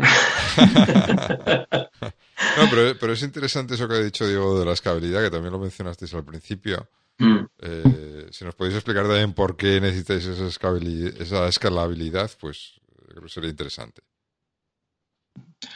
A, nosotros Drupal se nos, eh, o sea, la forma de trabajar eh, que, tenemos, o sea, tenemos la ventaja de que no, de que nuestro servicio está muy acotado, o sea, no tenemos una, un, servicio que, podamos tener picos de, de, cero personas y de repente nos lleguen un millón de usuarios simultáneamente a nuestra aplicación, porque nuestra aplicación es a nivel global, o sea, es, una, es un sistema de gestión docente y si tenemos pues 1.600 alumnos, pues eh, calculas por familias, calculas por profesores, calculas tal, y más o menos tienes la, tienes la, la, gente que te va a entrar. Entonces ahí tenemos la suerte de que no tenemos que poder afrontar que hay un mega evento y que de repente se conecta todo el mundo a la vez a, nuestra aplicación.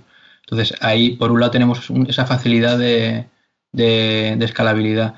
Pero luego, sobre todo, la, facilidad de escalabilidad que tenemos es que nosotros escalamos a nivel de centro. Entonces, eh, cuando montamos un centro nuevo, es como si montáramos otro sitio sobre, sobre el mismo código. Y Drupal tiene una, una, funcionalidad muy buena que es la de multisitios, o sea, que, que, tú escribes el mismo código y luego tienes unas, unas carpetitas que vas definiendo los sitios y, tú para cada nombre de dominio le puedes poner unos archivos de configuración e incluso puedes añadirles unos módulos, unos módulos distintos o meterles unas configuraciones distintas. Y entonces eso a nosotros nos permite, eh, manteniendo nuestra rama máster de, de, nuestra aplicación, desarrollar, eh, desarrollar eh, sitios específicos para, para cada uno de los centros y desplegar con GameKeys ahí, pues eh, maravilla, porque Drupal, eh, hemos hablado poco de, las ventajas técnicas de Drupal, pero una de las ventajas fundamentales es que tiene una herramienta para los que somos DevOps que decía Fran, ¿no? que, se llama el Drush, ¿vale? Que, que, que, quien se meta en serio con Drupal en desarrollo y no conozca lo que es Drush, que se lo mire y que luego vuelva, vuelva a mirarse Drupal, ¿no? Porque, o sea, Drush es, es fundamental, es, es, una, es una, la herramienta de línea de comandos que te permite eh, instalarte, eh, instalarte un sitio desde cero, eh, añadir elementos, quitar elementos, o sea, todo lo que pudieras hacer con interfaz gráfica desde Drupal, desde la interfaz de, la página web, lo podrías hacer con línea de comandos con esta, con esta herramienta. Y eso, junto con, una cosa que se llama las, las futures, que son, o sea, Drupal tiene un inconveniente para los desarrolladores, que también hay que decirlo, que el, en, Drupal 7, en, 8 está mejor eh, solucionado, pero en Drupal 7 la, parte de la configuración está en base de datos y entonces hay cosas que rozan el borde de que es configuración y que es, y que es, eh, y que son datos. Entonces, eh, tú hay contenidos que tiene, pues, por ejemplo, tú tienes una taxonomía y hay cosas de la taxonomía que a lo mejor quieres que estén en cada instalación.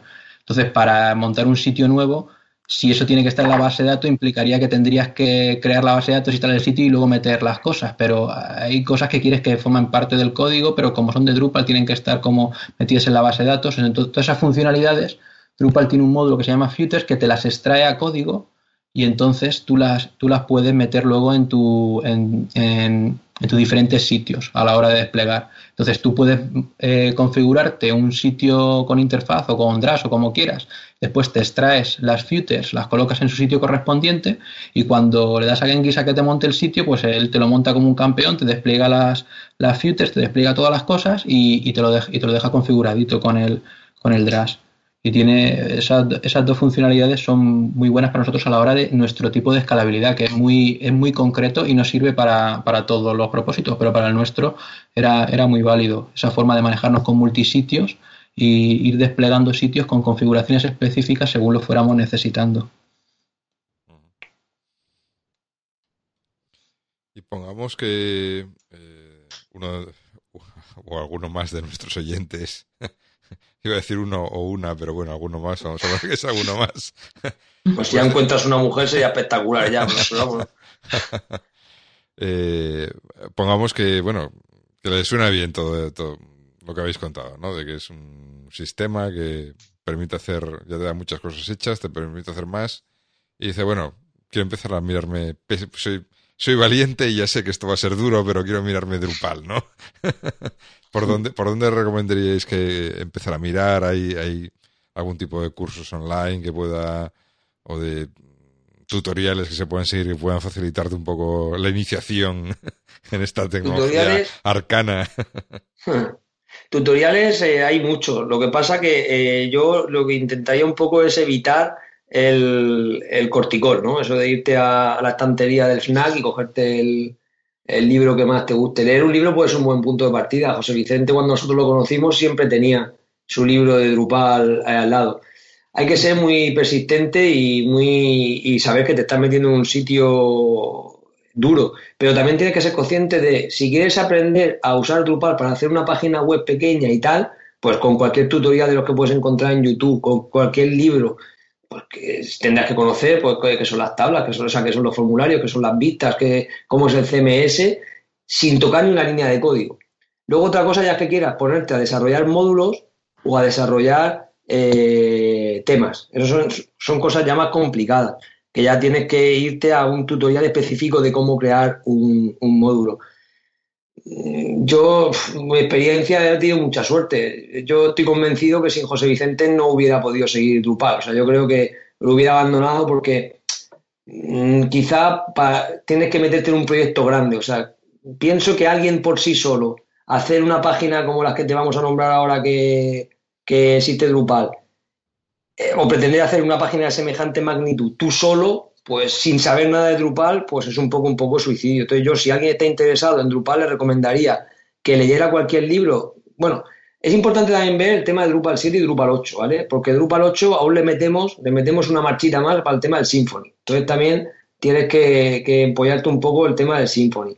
Pero si quieres meterte en Drupal a ver cómo es, a ver tu estructura, a ver cómo está estructurado, qué es eso de los nodos, qué son las taxonomías, cómo es un CMS, cómo puedo meter mi formulario y aplicar los 10.000 millones de módulos que hay, a lo mejor para hacer un proyecto pequeño te puede servir. Y cualquier libro, cualquier tutorial te vale. Ahora, si quieres acometer un proyecto muy grande, eh, yo aconsejo de que intente contactar con alguien de la comunidad que le pueda un poco llevar de la mano o participar con alguna empresa o con alguien que se dedique un poco a Drupal, porque si no puede ser realmente, lo digo en serio, muy, muy duro. ¿eh?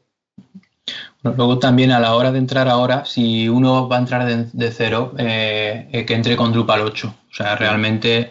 Y Drupal 8 es un esfuerzo también de la comunidad por, por ese, ese núcleo que era Drupal, que, estaba un poquito fuera de los, de los estándares actuales de PHP, por, por ir acercándose a esos estándares actuales de desarrollo de PHP con, con Symfony.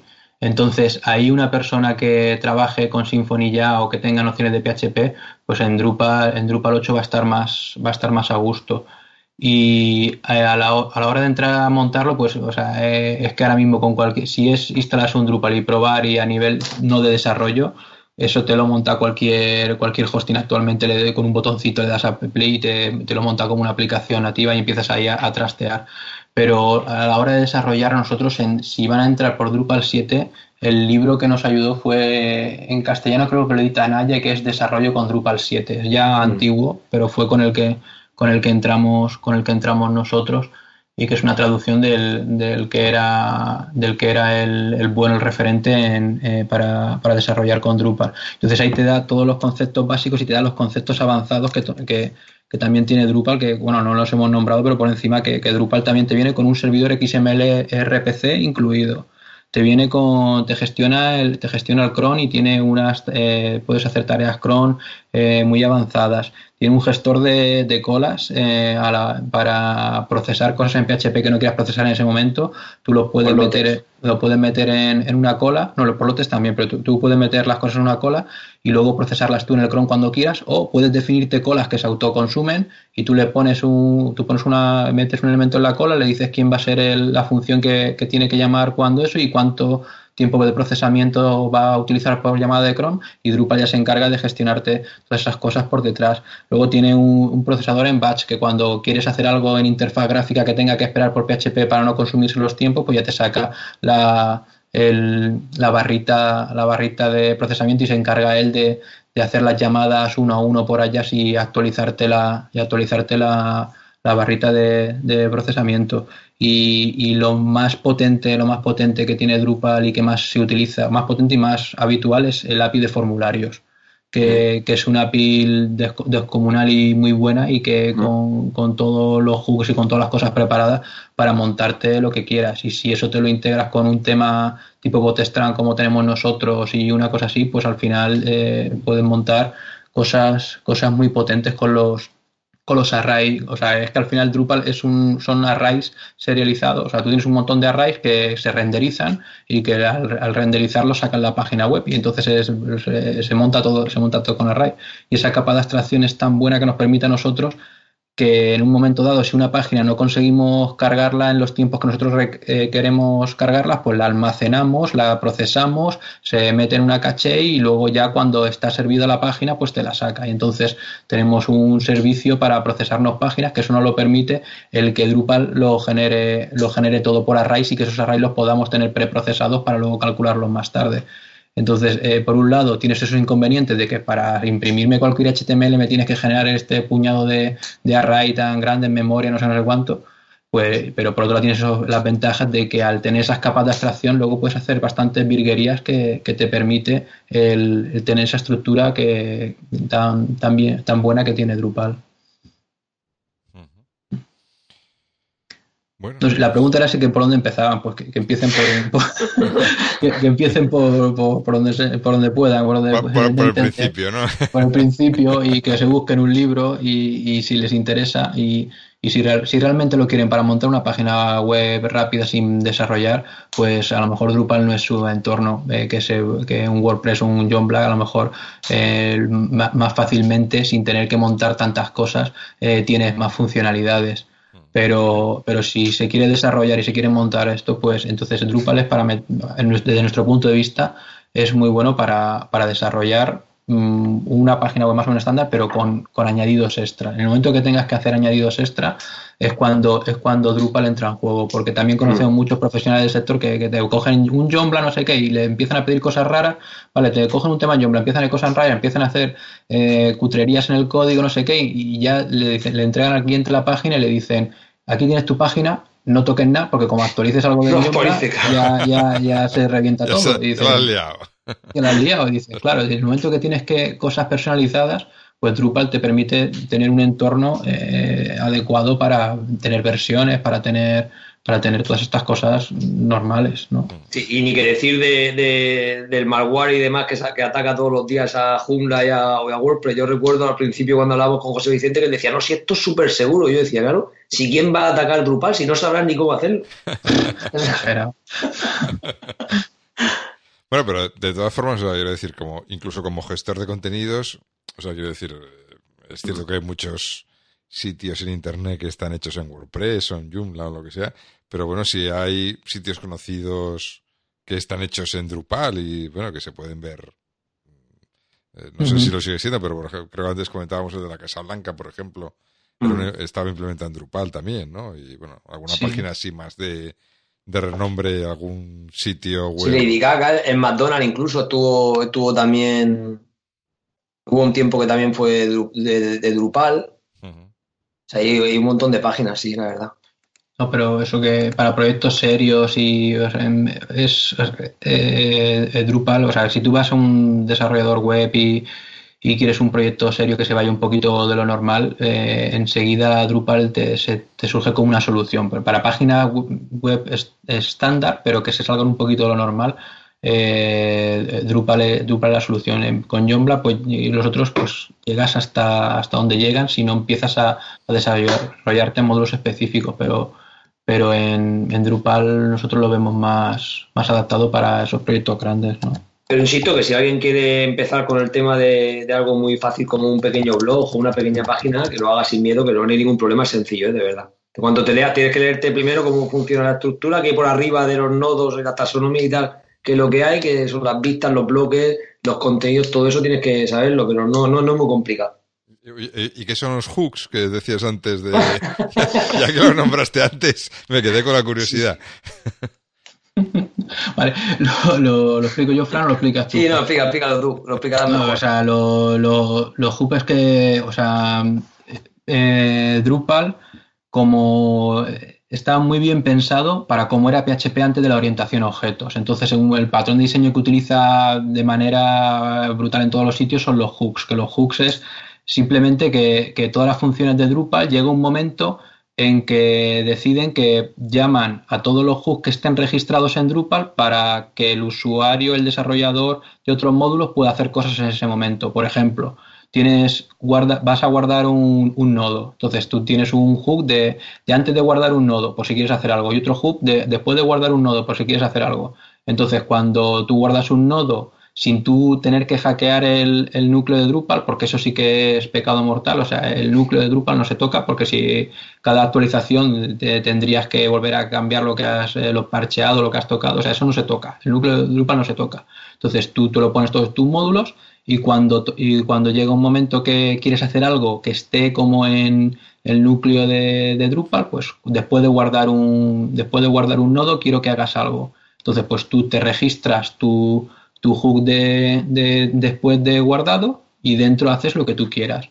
O tú estás mostrando un formulario, entonces tú te registras el hook de antes de renderizar el formulario y puedes editar un formulario entero de, estándar de Drupal. Pues el, formulario de guardar, pues si tú quieres añadirle al formulario de guardar una carrita sonriente detrás, pues tú te registras al, al hook de, antes de renderizar el formulario, un Drupal eh, form alter, entonces te registras allí y te lees el formulario que es un array y te, en el array vas sacando lo que quieras y añades cosas, quitas cosas, pues le añades una carita atrás y, se lo vuelves a pasar a la función. Y entonces eh, puedes inyectar todo lo que todo código que necesites en las en la fase en cualquier fase de Drupal que necesites entonces, un, hook, registrar un hook al final es, eh, como casi todas las cosas de estas en PHP, es por nomenclatura. O sea, tú tienes un, tú por nomenclatura defines el nombre de tu módulo. Si tu nombre, eh, si tu módulo es eh, añadir carita, ¿vale? Pues tú tienes el módulo añadir, carita, subrayado, form, alter.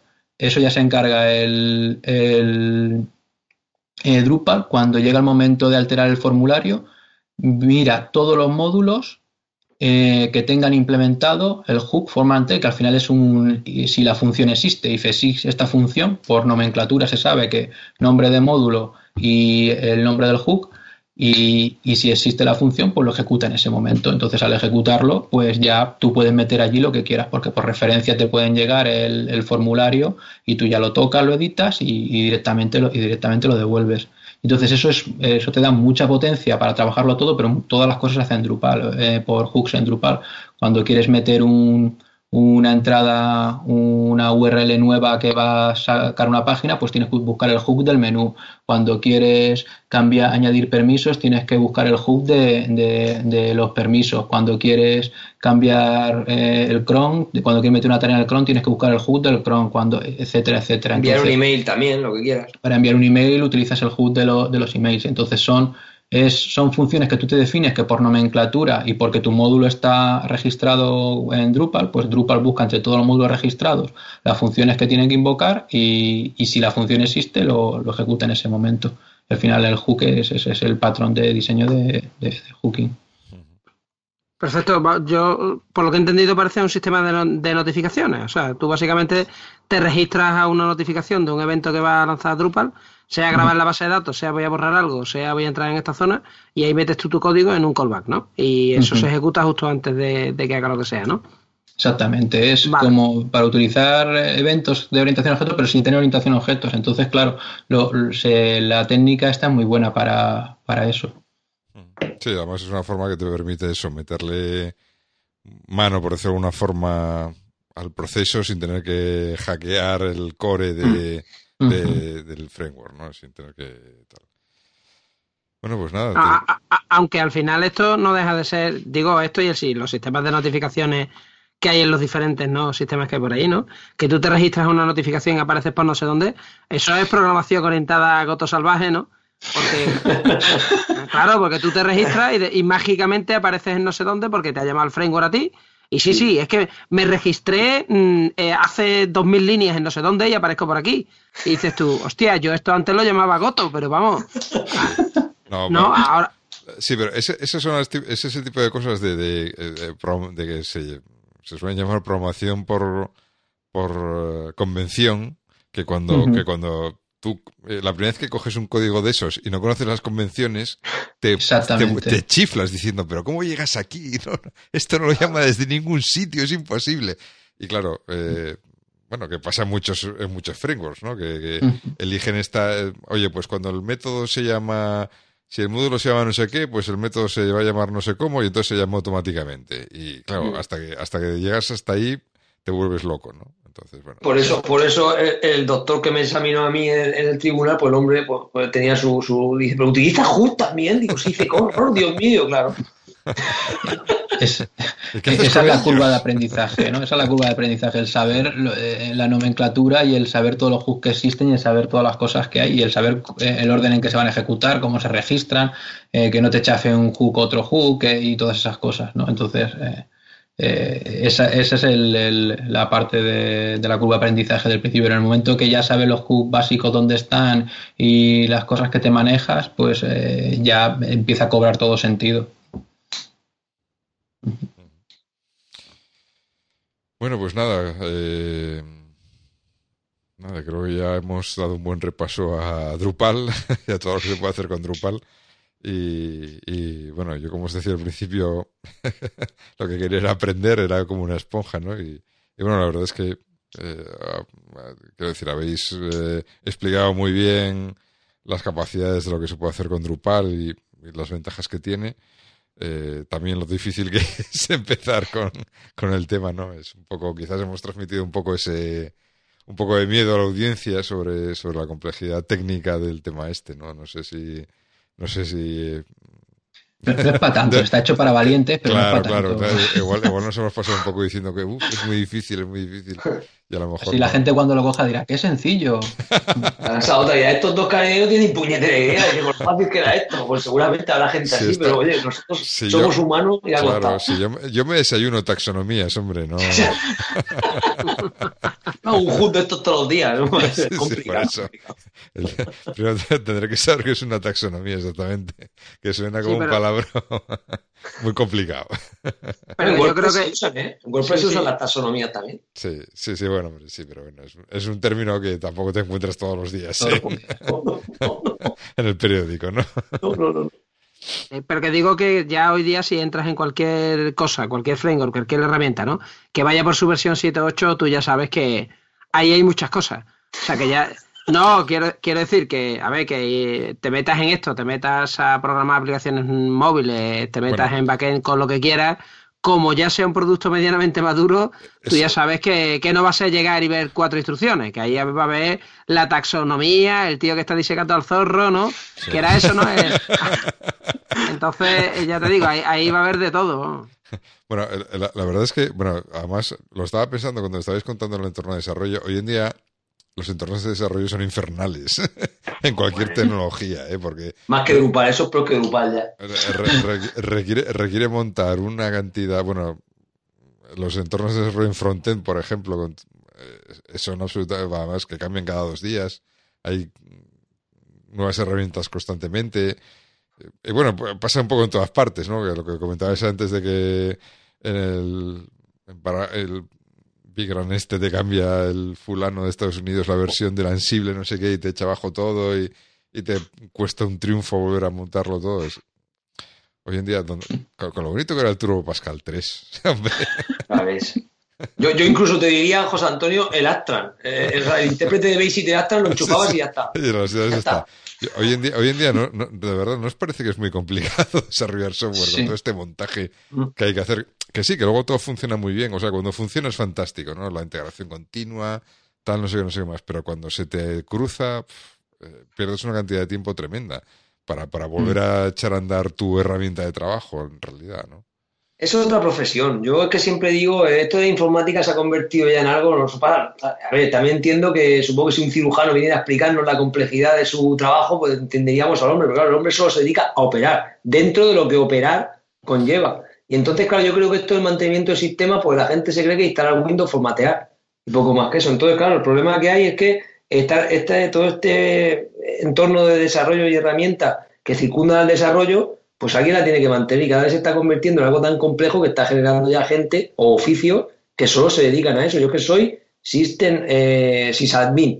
Y sysadmin quiere decir que yo te, yo te pongo, llamo a Jake y Jake me pone la máquina y se, se pegará con Ansible, con Bigran o con Docker o que yo quiero un sitio donde yo, dime un IP donde yo pueda subir esto y ya está. Y no, no me dé, no, pero claro, no, no, hoy en día es un, es un entorno muy, muy, muy, muy complejo y cambiante, ya te digo, como, como vamos, yo es que alucino. O hay sí, mucha gente haciendo un montón de cosas, o yo no me estoy enterando de nada, pero es que no, no, lo sé. Bueno, es que además, yo creo que es parte del problema, porque hay un montón de gente haciendo un montón de cosas, ¿no? Y, y la gente que ya ha hecho cosas sigue haciendo nuevas versiones de las cosas que ha hecho y, y, y, se pegan entre unas con otras. Sí, sí, sí, sí. Es, es, de loco. Yo creo que a veces es un poco de locos, ¿no? Este, este, mm. este mundo de las herramientas de desarrollo, de todo el mundo intenta aportar o sea, no, no estoy criticando el open source, ni mucho menos, ¿no? no, no. Eh, es evidente que de, de, todo esto pues salen herramientas fantásticas y todo esto, pero, pero a veces es un poco locura intentar mantenerse ahí un poco en la cresta de la ola y, y saber exactamente qué, cuál es la combinación buena de herramientas para que para no volverme loco, ¿no? Y ponerme a desarrollar Bien. y que me funcione, ¿no? No, no, vamos a ver. Eh, oye, que en la cresta de la ola yo creo que nos mantenemos todos. El problema es que no vamos de pie.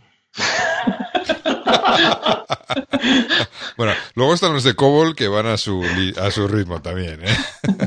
Eso es la, eso es la, la ola ya, la que está la ola. Pero ahí, ahí siguen, ¿eh? Ahí siguen, también es verdad, ¿no? Pero bueno, bueno, ahora me, claro, los de Cobol me dirán, no, no, si hemos evolucionado y ahora no sé qué, no sé qué más, ¿no?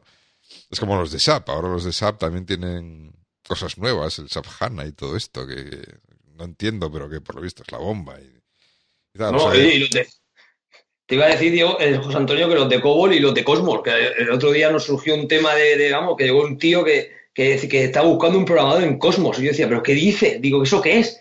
Y, y total que digo, bueno, no sé a quién preguntar. Digo, bueno, y le mandé un email a Diego. Y me dice, sí, sí, hay uno aquí en mi barrio que tiene más de 20 años programando en esa cosa. Y digo, ¿pero qué dice? Sí, sí, sí, se puso, eh, Diego, se puso en contacto con él. Debe estar entendiéndose con, con una especie de framework que había hecho una empresa que era de Interpase y los habían denunciado, una movida, y no de, de, no de Informix. Hay, gente para todo. Sí, sí, Brutal. hay gente para todo, o sea, eso está claro. Que si, un fulano inventa un sistema, seguro hay otro fulano que se ha pegado con él para, para, hacer, para hacer que funcionen cosas en ese sistema, ¿no? O sea que el problema muchas veces es encontrarlo, porque hay sistemas que, lo que tú dices, ¿no? Que son tan raros o que están ya tan desfasados pero que llevan años y años ahí corriendo y el día que tienes que hacer un cambio, pues adivina, a ver, ¿cómo, lo haces? Yo admiro, admiro con, mucha, vamos, admiro un montón a, mi tío que, se ha dedicado toda la vida a las patatas y el hombre está a punto de jubilarse y tiene la misma azar de hace 30 años. Digo, es que este hombre aprendió hace 30 años a usar la azar y sigue habiendo la azar. O sea, lo ponen con el tractor, pero el hombre cuando va a ver las patatas se lleva la azar. No le han dicho, mira, no, no, es que hemos sacado una con el palo que la verás tú, que es de diferente manera. No, no, coño, no me lleva la zalla, está. A mí, oye, también, y seguro que no hay nadie eh, que se dedique a, arar que por la noche hagan un programa de radio para explicar cómo es su azar. Eso seguro. Porque si a una de la mañana diciendo, yo creo que si al azar le pusiéramos un, un palo un poco más largo. Bueno, Puede haber gente para todo, ¿eh? Es cuestión de darle ideas a la gente. Madre mía. O sea, eso está muy bien. Sí, sí, no, la verdad es que no, no tienen problemas entre Vi y Max. bueno, chicos, nada, que ha estado muy bien el, la lección sobre sobre Drupal, ya no, me acordaba ya ni de qué estábamos hablando. Con la historia de la ZA. Ah, porque os habéis, os habéis ido ya al lado abuelo de la vida y habéis empezado, ¿no? Ha sido culpa mía, ¿eh? El, que he mencionado Turbo Pascal 3 he sido yo. Claro, porque ya, ya, ya, estáis en modo, es que ahora todo es mucho más difícil y dices tu nombre, ¿no? Va a ser más difícil te montas un contenedor, te bajas la receta, en fin, despliegas no sé qué, te instalas el, el este, el PHP Store. Está, tirado. no, si esto es, una cosita de un rato, hombre. En, unas cuantas horas, pues igual tienes el Hola Mundo. O sea, es así, es que es tal cual lo Sí te despliega, Lola Mundo. Sí, te sí, tienes internet. porque si, si, no tienes internet, tienes el adiós vida. Porque, o sea, no es el Hola Mundo. Eh, Si tienes internet, Yeroku no está caído. Eso es. Sí, que sí. Bueno, veo que no estoy solo en este, en este mundo, ¿no? Con, con esta queja sobre el entorno de desarrollo. Bueno, nada, eso, por ir cerrando. Que nada, chicos, muchas gracias por, por venir, por contarnos vuestra experiencia. Eh, tanto la experiencia con, con, Drupal como todo alrededor, o sea, vuestra experiencia de cómo surgió el tema, lo que estáis haciendo, cómo estáis trabajando, etcétera. Porque realmente yo creo que está muy interesante, ¿no? no solamente venir aquí a, a contar cosas de una tecnología, sino de cómo pues vosotros estáis aplicando esa tecnología cómo os ha resuelto problemas y cómo os ha permitido avanzar, ¿no? Yo creo que al final también es lo interesante, ¿no? No, hablar solamente de la tecnología, sino de cómo, de cómo arreglar los problemas, ¿no? Que, podemos tener eh, cuando nos planteamos empezar un proyecto o, evolucionar un proyecto, ¿no? Pues eh, creo que es, es, una parte muy interesante también a tratar en, en el podcast, ¿no? Un poco el aspecto más de desarrollador, de lo que sufre el desarrollador no solamente de la tecnología, pero bueno, también conocer Drupal, pues ha estado muy bien, ¿no? Porque, vamos, yo no conocía prácticamente nada que existía, ¿no? Y ahora, pues, bueno, por lo menos ya tengo una cierta noción de, de lo que hace, lo que, lo que puede hacer, para lo que puede servir y en qué circunstancias te lo puedes encontrar, ¿no? Y bueno, y nada más. No sé si queréis tener algún comentario final antes de cerrar el programa. Bueno, yo daros las gracias por participar y bueno, pues también eh, supongo que la gente que haya escuchado este programa y que alguna vez le haya interesado un poco Drupal también tiene un poco más de información. Tal y como tú dices, antes de que José Vicente apareciera por mi vida, yo Drupal sabía que era un muñeco azul, que luego me enteré que era una gota. Y yo veía aquí instalar siempre Joomla, WordPress, tal, y Drupal, yo veía Drupal, digo, ¿eso qué es? Yo veía una especie de moño de, con, con, una... Y yo decía, pues esto muy bien, no, no me llamaba mucho la atención. Y al final, mira lo que es la vida, al final hinchado. Al final haces hasta hooks en Drupal. ¿es? hasta hooks. No, no, eh, en serio, eh, vosotros, he sido muy pesado contando tres veces eso, pero tenéis que haber visto la cara del doctor, ¿eh? Era el presidente del tribunal, que habían cuatro doctores en informática allí, y el hombre estaba y dice, pase a la próxima DrupalCon, allí nos vemos. Digo, madre mía, digo, el tío este se va a venir de copas conmigo allí, en la DrupalCon porque hemos hecho hooks. Se lo dijo Vicente cuando salí me preguntó, ¿qué tal? Digo, joder, digo, mira lo que me ha pasado, digo, aún voy alucinando, ahí en Madrid fue. Tuve que hacer el trabajo fin de máster, digo, madre mía, digo, digo, flipante. O sea, que sí, que, que, hay gente que sufre como nosotros. Eso, yo me fui muy, muy satisfecho de ver que no era yo solo el único que había estado puteado, que había más gente también sí, que había estado allí. Muy concienciado, ¿no? Con el tema. Intentan agarrarse a la ola, como ha dicho Diego, permanecer en ella como sea. Nada, yo solo eso también, muchas muchas gracias por esta oportunidad de hablar, por, por pasar de, de, escuchar vuestro podcast a, bueno, tu podcast, aunque Diego últimamente está mucho. No, ahora es nuestro, ahora ya es ahora nuestro. vuestro, ¿no? Sí, sí. pues de, de, de, eso, de pasar de escucharlo a hablar, no, no sabía yo estaba a la altura del nivel de este podcast, pero no sé, por lo menos no, no lo hemos pasado bien, hemos hablado y si, si hemos dicho alguna barbaridad poco técnica y de los entendidos en Drupal, que no se enfaden mucho con nosotros, que saben de dónde venimos, ¿no? Sí, sí. Bueno, la próxima DrupalCon no verán. Sí, sí, sí, sí, sí. O si no, que vengan aquí a este podcast y, y lo, y Ha- lo- hable- lo ha- expliquen, hablen lo de ello también, oye, pues no sé. Para eso estamos, ¿no? Para, para hablar. Eh, y, y tú qué, Diego? ¿Qué dispuesto? No, yo nada, yo, yo ya dispuesto a básicamente a acostarme y con las, y con las ideas claras, ¿no? De, de que, bueno, para lo que sirve realmente Drupal y que a mí también me interesaba culturizarme un poco, ¿no? Y nada, muchas gracias a todos por aguantarnos y yo creo que con esto podemos ir cerrando. Sí, sí, que ya, ya van siendo horas, ¿no? Que vamos, empezamos a grabar un poco más tarde de lo habitual por mi culpa, o sea que os tengo aquí hasta las tantas. Y mm, pues nada más por, por hoy, por el programa de hoy. Eh, si queréis, eh, pondremos algunas notas en el, eh, las notas del episodio, las podréis encontrar en WeDevelopers.com. Y si queréis contactarnos, pues eh, a través de Twitter en arroba ¿vale?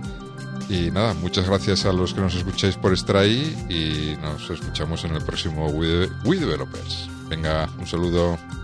Adiós, hasta.